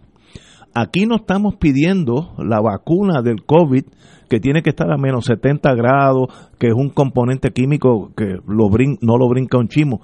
Hacer un marbete, que es una calcomanía en mis tiempos, que hay una fábrica, me imagino que es en Estados Unidos, no sé, pu- puede ser aquí o en Moscú, donde ustedes quieran, que si recibe las órdenes suyas, le mandan los malbetes. Así que eso lo puede hacer el encargado de velar el edificio de obras públicas de noche. Si tú le das esa encomienda, mira, como tú vas a estar aquí sin hacer nada, de noche, dale a este botón para que ordene a imprenta tal en Missouri que manda marbete. El que no haya marbete en este momento y la gobernadora con razón extiende el periodo de los que no van a poder renovar, con mucha razón. demuestra una falta de administración, pero incomprensible. Lo que estamos hablando es de ordenar un, un, un pegadizo. ¿Sabe? Eso, ¿Cuál es la ciencia? ¿Cuál es el problema? Si, si dirían, bueno, hay que hacer un puente de aquí a Vieques, pues yo veo que ahí hay que pensarlo y puede haber problemas cuando empezamos, cuando terminamos. Si ordenar un marbete y en este momento en los sescos no hay marbete, es imperdonable. ¿Qué clase de gobierno ha sido este?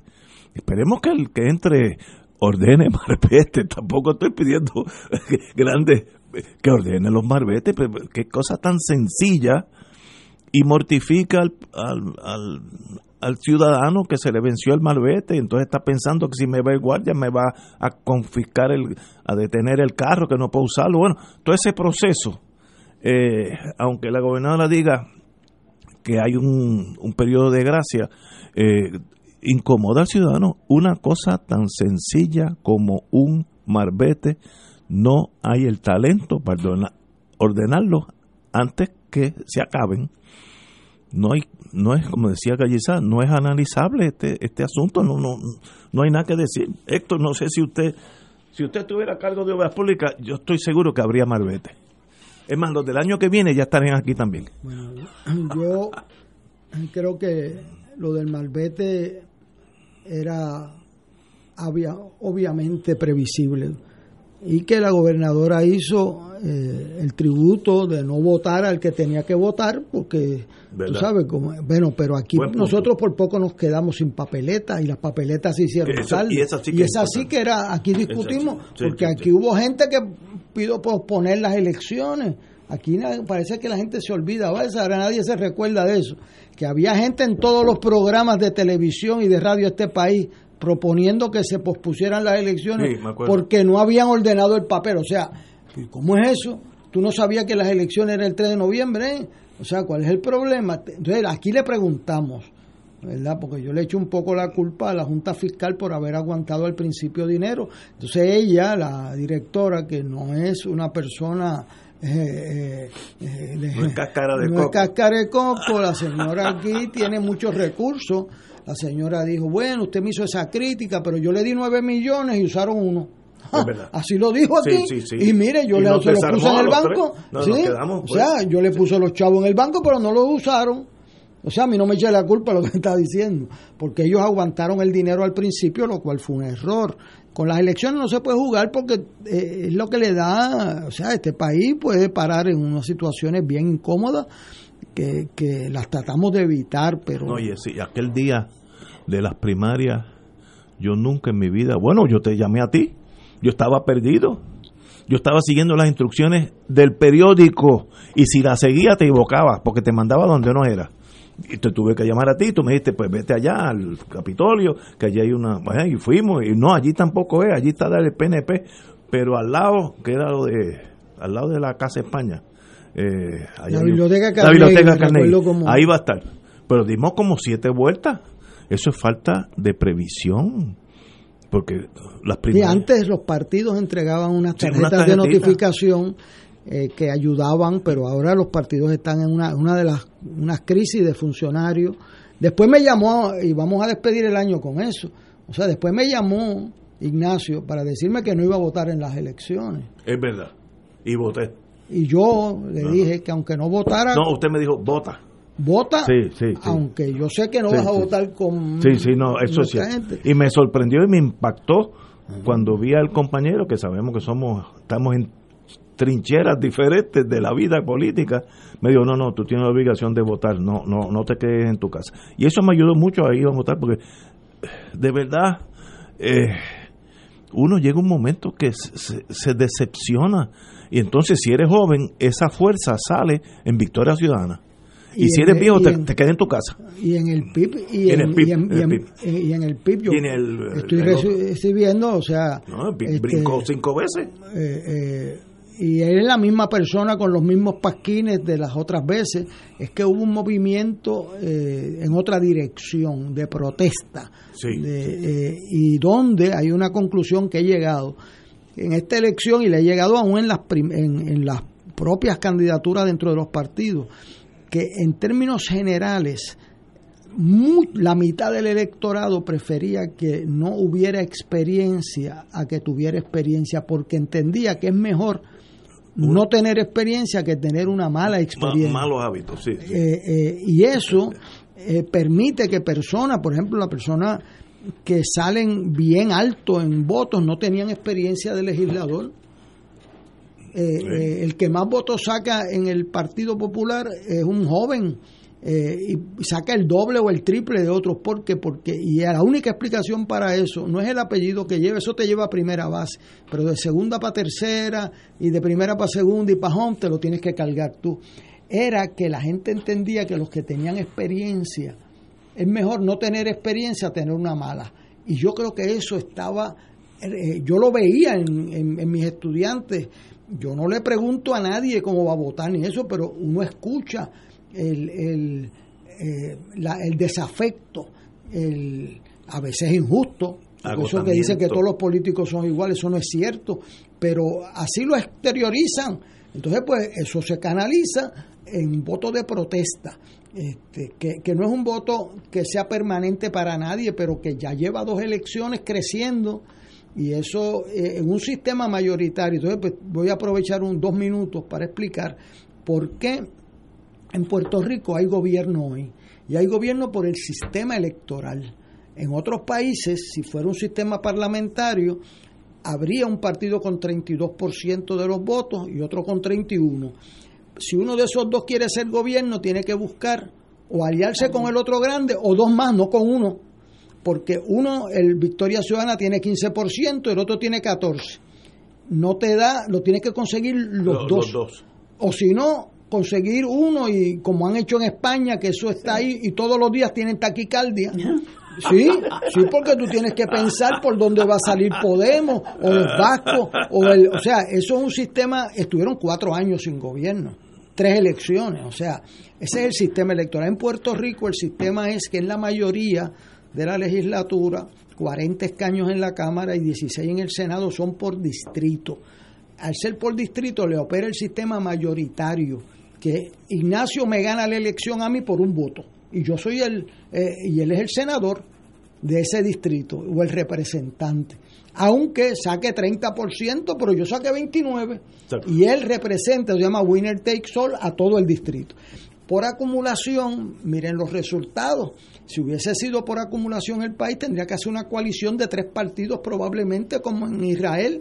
Y eso son situaciones que son difíciles. O España, que tiene un, un voto de presupuesto con seis partidos votando por ellos. Y eso, pues, tiene una situación de inestabilidad real. Así que es importante que sepan nuestros amigos que hay mayoría en la Cámara y hay mayoría en el gobernador y en las alcaldías aun cuando saque 30%, 35%, ¿por qué? Porque el sistema es que gana el que tenga un voto más que el otro. Por acumulación, que es una modalidad de representación proporcional que la trae Luis Muñoz Rivera desde Suiza, en el 1916 se incorpora en el proyecto Jones en la Cámara, él muere el 15 de noviembre y no ve el fruto de su trabajo, pero se incorporan los escaños por acumulación, la constituyente los expande de 5 en el Senado y 4 en la Cámara a 11 y 11. Y ahí es que los partidos minoritarios, y en este caso los partidos emergentes, vamos a poner así, pues tienen eh, participación. Si usted saca 15% de los votos o 12%, pues tiene dos senadores. De hecho, el PIB postuló uno creyendo que era el mismo número de votos, tenía votos para postular Sí, dos, fácil. Este, Claro, pero, pero eso sí, no lo sabe nadie. seguro. En esta, yo le digo, eh, yo me equivoqué, yo nunca vi a nadie, ni yo pensé que Dignidad, Proyecto Dignidad, iba a sacar Nada. sí. un legislador. No, no. Yo estuve dos años yendo a la radio combatiendo el proyecto electoral ese y a la televisión. Nadie, absolutamente nadie de ningún partido ni ningún comentarista. Previó eso. Eso, eso es novel totalmente. Eh, también eh, el Partido Popular y el PNP no, eh, calculamos mal porque nadie preveyó eso, por eso postulamos seis. Este, y, y, y yo creía que Victoria Ciudadana al postular dos había arriesgado los dos escaños. Yo también. Eh, eh, ese era mi estimado. pues mira, me equivoqué. porque los números le dieron base para postular dos. El PIB creyó que no era viable eso y postuló uno. Eh, o sea que aquí hay que sentarse de nuevo, a ver un nuevo electorado. Eh, a veces son tendencias permanentes, a veces son más temporeras. Yo veo que los números de la licenciada Lúgaro en la elección pasada y los de Sidre, se me olvidó, usted lo olvidó, Sidre Sí. fue candidato, Sí, sí, sacó 80 mil, ¿no? Por ahí. Ajá, el PIB llegó quinto en esa elección. Wow. Nadie se recuerda de eso, el PIB llegó quinto. O sea, sacó el PNP, Partido Popular, eh, eh, la licenciada Lúgaro, Sidre y entonces el PIB. Sí, sí, O sea que ya se veía, sin Ya, embargo aquí pues el, el licenciado Dalmau que estuvo en este programa, una de las mejores entrevistas que yo he visto, vio algo muy interesante. Tanto Victoria Ciudadana como él dijeron que el estatus no era su, Sí. o sea, que una persona que no fuera independentista pod- podía votar por él. Victoria buscó otra forma de expresión, pero era sustancialmente el mismo mensaje. Eh, y eso, pues yo creo que abrió las puertas, claro. Después que sacaron ese 14%, fueron a donde los partidos latinoamericanos y así hicieron una declaración que la independencia había salido eh, De- con de- 14%, había triplicado su respaldo en Puerto Rico. Yo lo tengo recortado para que después se recuerde de ser consistente. Porque estas Pero cosas, hay que la, celebrarlo. la consistencia vale en la vida y en política. Vamos a una pausa, son las seis y media, regresamos con Fuego Cruzado. Fuego Cruzado está contigo en todo Puerto Rico.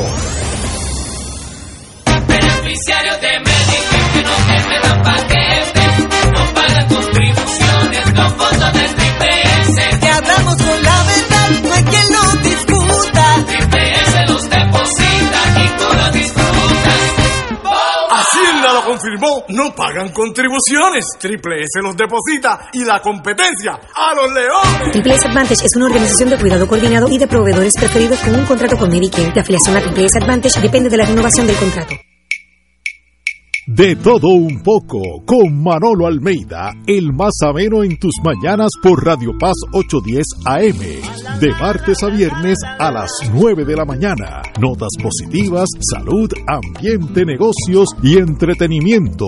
Manolo Almeida, doctora Bárbara Bustillo y la periodista Frances Raya. De todo un poco, martes a viernes por Radio Paz. ¡Estamos vivos!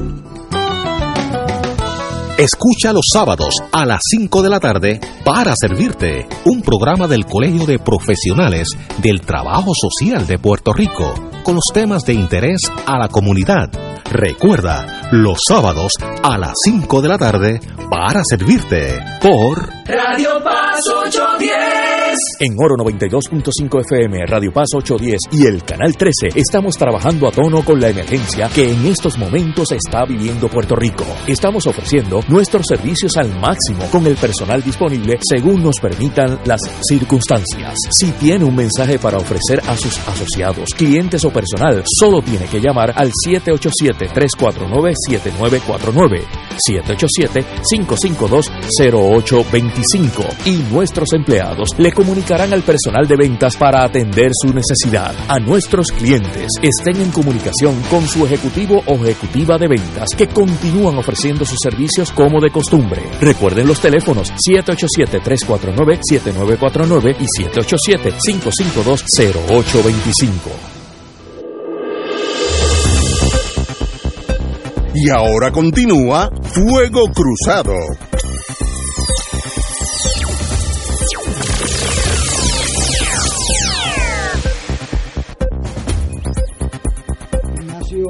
Rivera, eh, deseándole a todos los oyentes de este programa, que es un, foro libre, eh, personas de diferentes visiones comparten toda la semana, eh, que aprendamos de este año de las cosas buenas que nos trajo, la gente, el valor de la familia, de la gente, de los médicos. Yo perdí un amigo médico, Carlos eh, García Goico. García Goico, el esposo de Rina Viaggi, mi compañera de estudio, y Carlos, hermano de una de mis estudiantes de séptimo grado. Este, lo perdí, un dolor tremendo. Eh, perdí a Luis Felipe Colón, eh, abogado igual que nosotros, o sea, y tengo otras personas en el hospital y es un dolor inmenso, ¿verdad? Pero el agradecimiento a esos médicos y esas enfermeras. Usted sabe lo que usted levantarse por la mañana, despedirse de sus hijos para ir a atender a otros seres humanos, sabiendo que se está corriendo un riesgo, no solamente usted, no solamente usted, porque el caso fue que la esposa también se, gracias a Dios, una forma menos intensa, porque la- lo que llaman la cantidad de virus que usted se expone tiene que ver.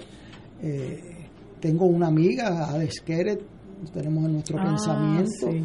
Eh, presidenta, de las las damas, mujeres. eh, de, la- de las mujeres populares, una mujer extraordinaria, eh, está en, en el hospital, nuestro pensamiento con ella y nuestros mejores deseos.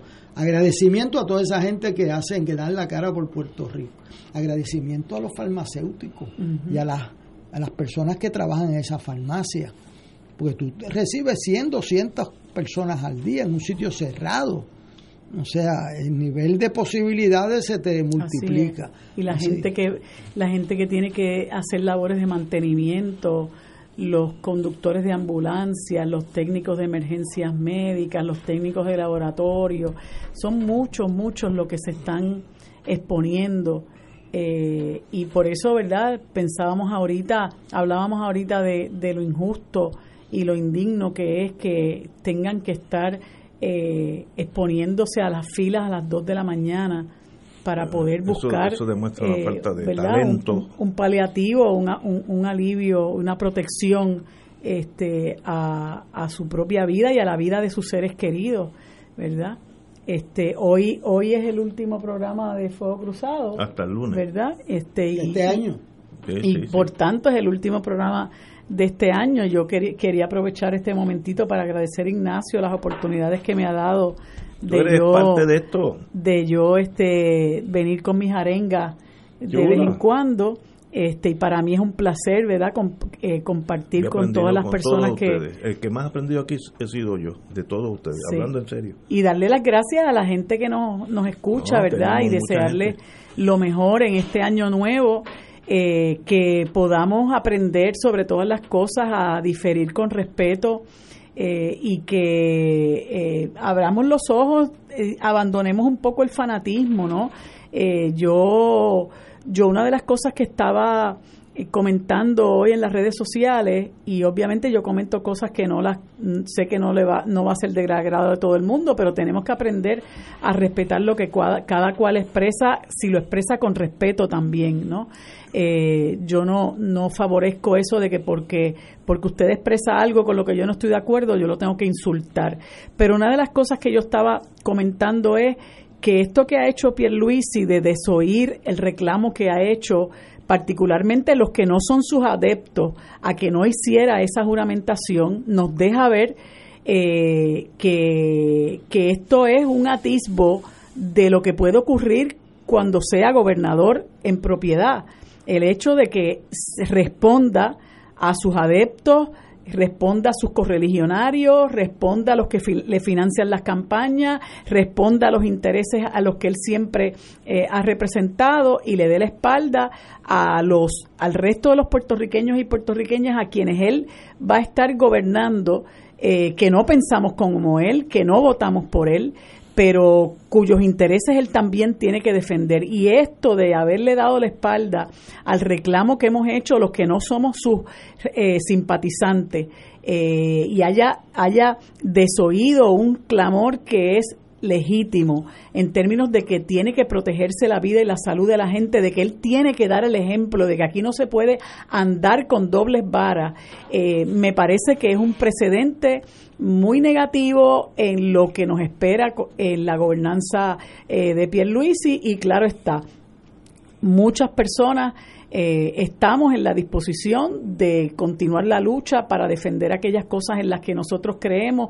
De hecho, hoy yo estuve en una eh, manifestación eh, en, la, en al frente del Capitolio, eh, tuve que ver toda esa eh, construcción que hay de ese de esa infraestructura en la que va a estar eh, dándose esta esta charada no el próximo sábado.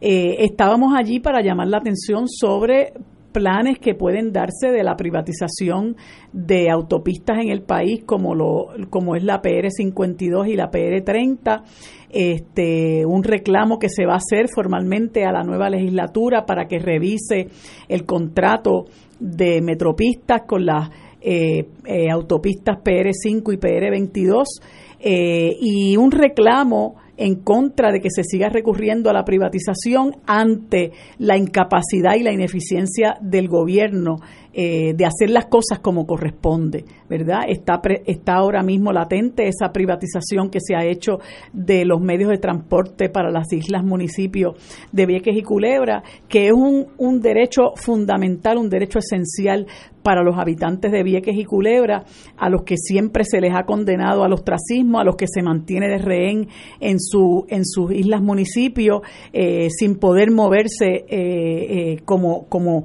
como, como se merecen, pero sin embargo se recurre a la privatización del sistema de transporte y estamos seguros que eso lo pudo haber hecho con voluntad y disposición el gobierno de Puerto Rico. Así que esa es una de las luchas que tenemos que dar, el estar pendiente de que no se siga vendiendo el país, de que se protejan nuestros recursos naturales, lo que se pretende hacer en Rincón, de convertir la, de eliminar las playas para, para convertirlas en, en, en, rompeolas eh, por el cuerpo de ingenieros. Yo sé que hay un grupo de gente ya trabajando para que eso no se haga.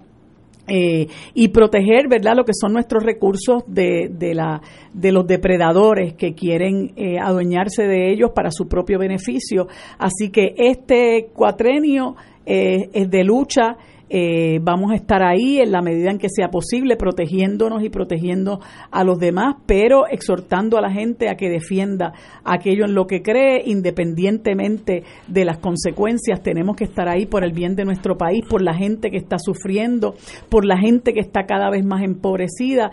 Y yo, eh, como le decía un compañero hoy, tengo mucha esperanza en esa nueva legislatura. ¿Verdad? En el hecho de que, de que se puedan hacer las alianzas que corresponda con objetivos comunes, que no son otros que hacerle justicia al país que se ha visto, ¿verdad?, tan, tan privado de, de los derechos que les corresponde, abandonado, marginado por un gobierno que se ha caracterizado por la corrupción, por el pillaje, por el amiguismo, ¿verdad? Y por responder a los mismos intereses de siempre, a los intereses de aquellos que, que financian sus campañas.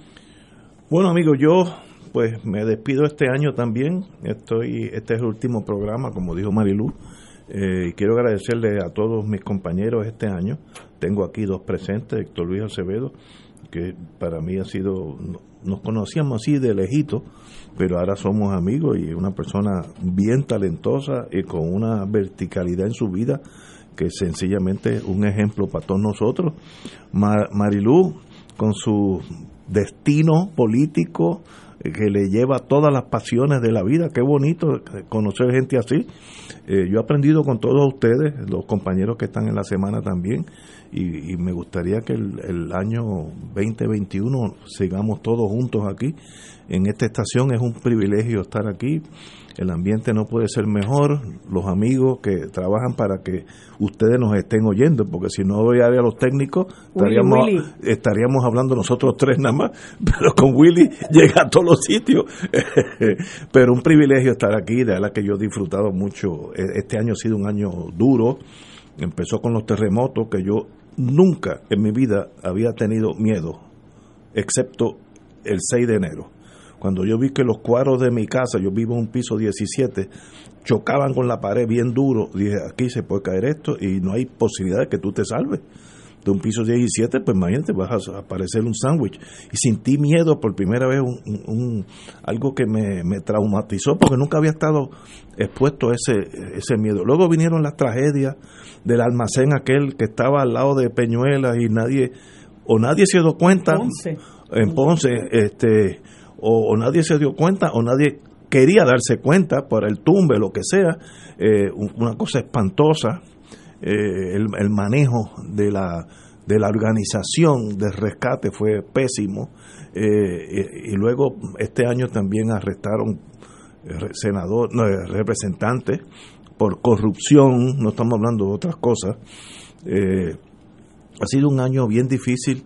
La Junta de Control Fiscal eh, no es cáscara de coco para nosotros, eh, le pone al gobernador pues un collar y, y, cuando él quiere ir para la derecha tal vez ellos jalen para la izquierda y el perro pues tiene que seguir al, al, amo, así que la Junta sigue siendo un problema. Eh, yo espero no tener la actitud que tuvo Roselló hijo de una actitud de desprecio y colisión total con la Junta, porque sencillamente esa gente tiene, como dicen los amigos míos, tiene bombas de hidrógeno. Así que tú no puedes empujar al Congreso de los Estados Unidos y la relación me consta, porque la señora Yaresco lo dijo aquí, o en el aire o fuera del aire, que la relación con el, con el gobierno anterior era pésima, no mala, pésima. Eh, con Wanda Vázquez se mejoró bastante para, para beneficio de todo. Y espero que Pierluisi, que ha manejado ya ese mundo, pues sea el diplomático que es.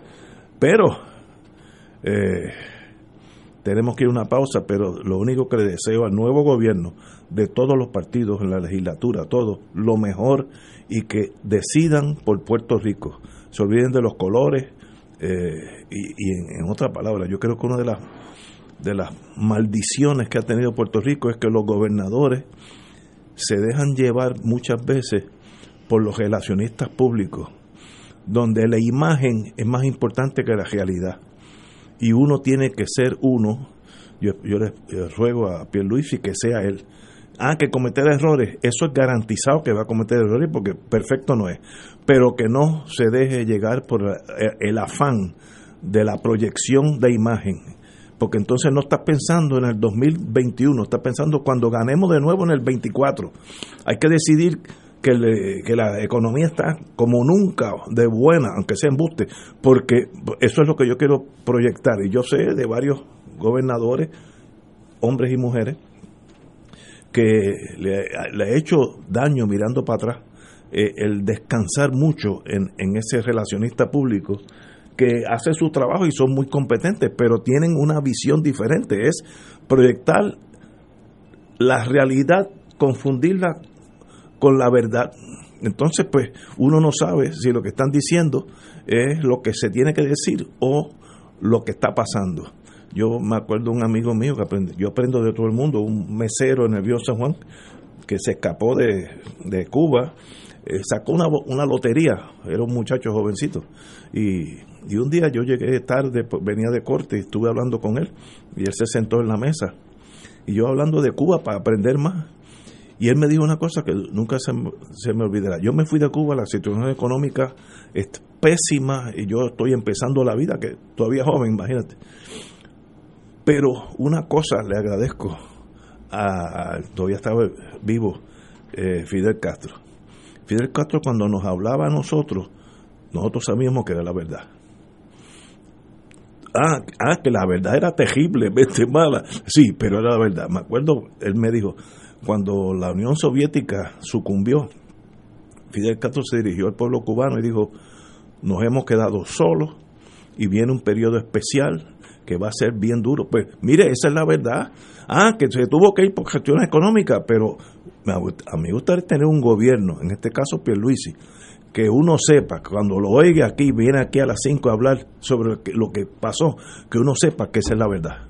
Eso sería una medicina para el país extraordinaria, aunque la verdad sea patética, dolorosísima, que no te asegure inmediatamente tu renovación de cuatrenio en el 24. So what? Haga las cosas bien ahora y el destino decidirá. Tenemos que ir a una pausa y regresa con, regresa con ustedes Héctor Luis Acevedo. Fuego Cruzado está contigo en todo Puerto Rico. Restaurante Marisquería Reina del Mar y Restaurante Mar del Caribe se han unido para ofrecerle la más extensa variedad en platos, calidad y sabor en mariscos frescos y carnes. Ordena de nuestro menú y ofertas especiales para los días festivos. Llama al 787-545-5025. Estamos localizados en la calle Loiza, Punta Las Marías, abierto de martes a sábados desde las 12 del mediodía y los domingos ordena para llevar 787 545 50 0025. Restaurante Marisquería Reina del Mar y Mar del Caribe, dando sabor a Puerto Rico, les desea muchas felicidades.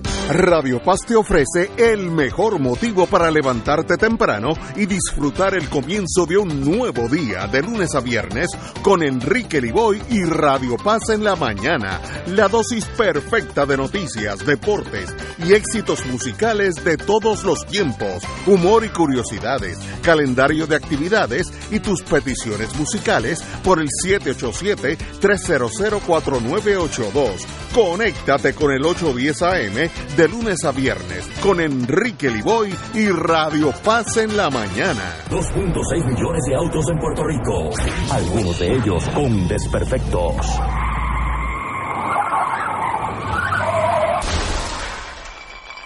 Autocontrol. Tu carro. Tu carro. Tu mundo. Lunes a viernes a las 11 de la mañana por Radio Paz 810 AM. Buenos días familia. Es la casa a la que siempre puedes llegar sin invitación. A las 10 de la mañana, Judith Felicie es tu anfitriona para conversar sobre medicina, psiquiatría de niños y adolescentes, artes, derecho, valores y fe. Todos los días por Radio Paz 810 AM. Buenos días familia. Donde una conversación parece demasiado corta. Buenos días familia. De lunes a viernes por Radio Paz 810 AM. Y ahora continúa Fuego Cruzado.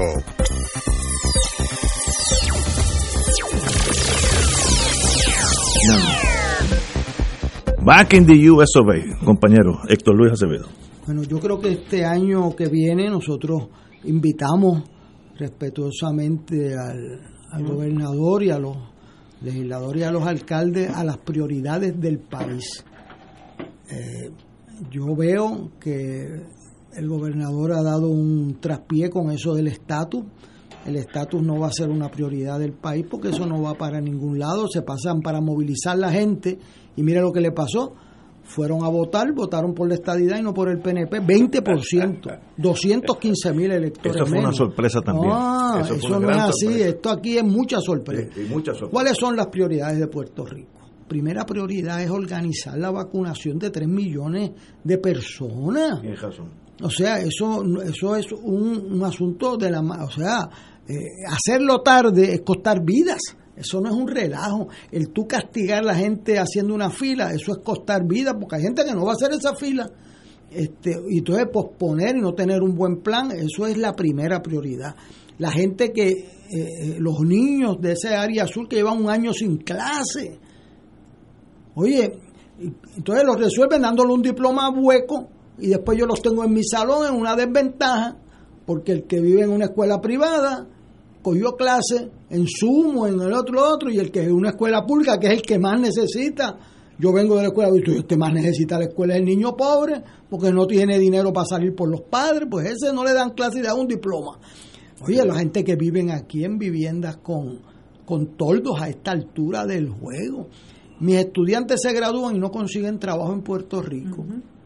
Tú sabes, yo los veo después a veces en Bucanan de cajero, este, con maestría, este, o los veo en el aeropuerto de Orlando, estudiantes graduados de universidad llevando personas en silla de ruedas porque ganan más eso que o no conseguían trabajo aquí. Así que la estrategia de la de los partidos y del gobernador tiene que ser cuáles son las prioridades más urgentes del país. La vacunación, la salud, la educación, el buscarle fuentes de trabajo y bajar el costo de energía para que nos produzcan empleo, eh, la vivienda de la gente. Yo veo un desfaz tremendo, nosotros construyendo esta semana, decían nuevas urbanizaciones, pero caramba, si nosotros tenemos un por ciento altísimo de casas abandonadas y tú haces una nueva urbanización y el resultado del censo es que por cada casa nueva que tú haces dejas una vacía. Así que, y esa que se quedó vacía deprime el valor de todas las demás propiedades y la calidad de vida. Así que hay que dirigir, el, pa- el país necesita gobierno. Cuando hay crisis, el gobierno acentúa su dimensión ante la gente. Así que nuestros mejores deseos para que tengamos la mano amiga de un, de un gobierno compartido donde la gente valga por sus ideas y por sus ideales y no por la papeleta que los llevó al poder. Sí, si la legislatura y el gobernador se crecen, yo creo que el que haya una división de partidos puede ser hasta mejor para el país. Bueno, yo no tengo ninguna Porque duda de la eso. locura, la ley eh, absurda, eh, tribalista, ya no, ya hay un No, filtro. pero si lo vimos ahora en este mes de diciembre, en el mismo partido, en el gobierno, no hay que ir a dar mucha historia aquí. O sea, la, la tribalización eh, que hubo aquí entre el Senado, o sea, Rivera Chats queriendo gobernar desde el Senado y la otra nombrando gente totalmente incapaz para las posiciones, Sí, pues demuestra que es mejor un partido que no controle ambos cuerpos porque va a elevar la calidad de los nombramientos. Mira el de Silhammer, es un gran nombramiento. Y tiene que ser un estadista porque ganaron la mayoría de los votos, pues una persona que es aceptable para el país. Eh, si hubiese estado con Rivera Chávez, mira lo que pasó con el Contralor. O sea que yo creo que es peligroso, pues puede producir tranque, pero nosotros tuvimos experiencias buenas.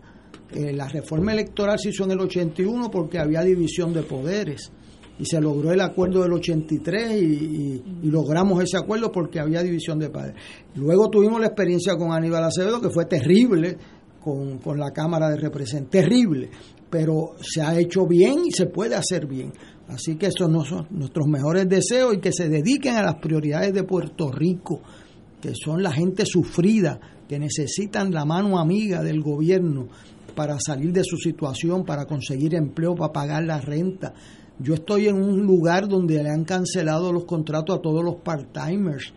Eh, llevaban 20 años, 15 años Wow. y se los han cancelado porque es que no hay. Que no hay Entonces, volumen. no hay de dónde. Este, y esos son dolores que uno lleva en el corazón y que necesitamos rebotar como pueblo de esta situación para esos mozos que dependen de las propinas que ahora no llegan, esos trabajadores eh, en las industrias que están cerrados, en los gimnasios que están al 30, en, en tantos elementos de nuestra sociedad que necesitan que rebotemos. Y para rebotar hay que rebotar rápido, porque si aquí tú logras vacunar temprano en el año, pues ya a mitad de año el país empieza a coger fuerza de nuevo, pero hay que darle manos a la obra de verdad. Para mí, vuelvo y repito, ha sido un privilegio estar aquí este año con todos ustedes, los que, los que son los más importantes, los que nos escuchan, y los compañeros que me acompañan, pues en realidad han sido mis maestros.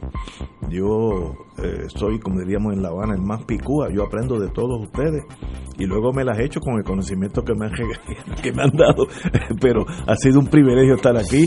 Eh, a veces Marilú me ha subido la, temperatura o la presión arterial, pues yo estoy seguro que a veces yo se la he subido a ella, pero siempre en un plano de amistad y cariño como siempre hemos tenido, así que con este grupo miramos al año que viene y esperamos que sea un año de un comienzo, un renacer económico, que eso es lo que necesitamos. Así que amigos, hasta el lunes a las 17 horas.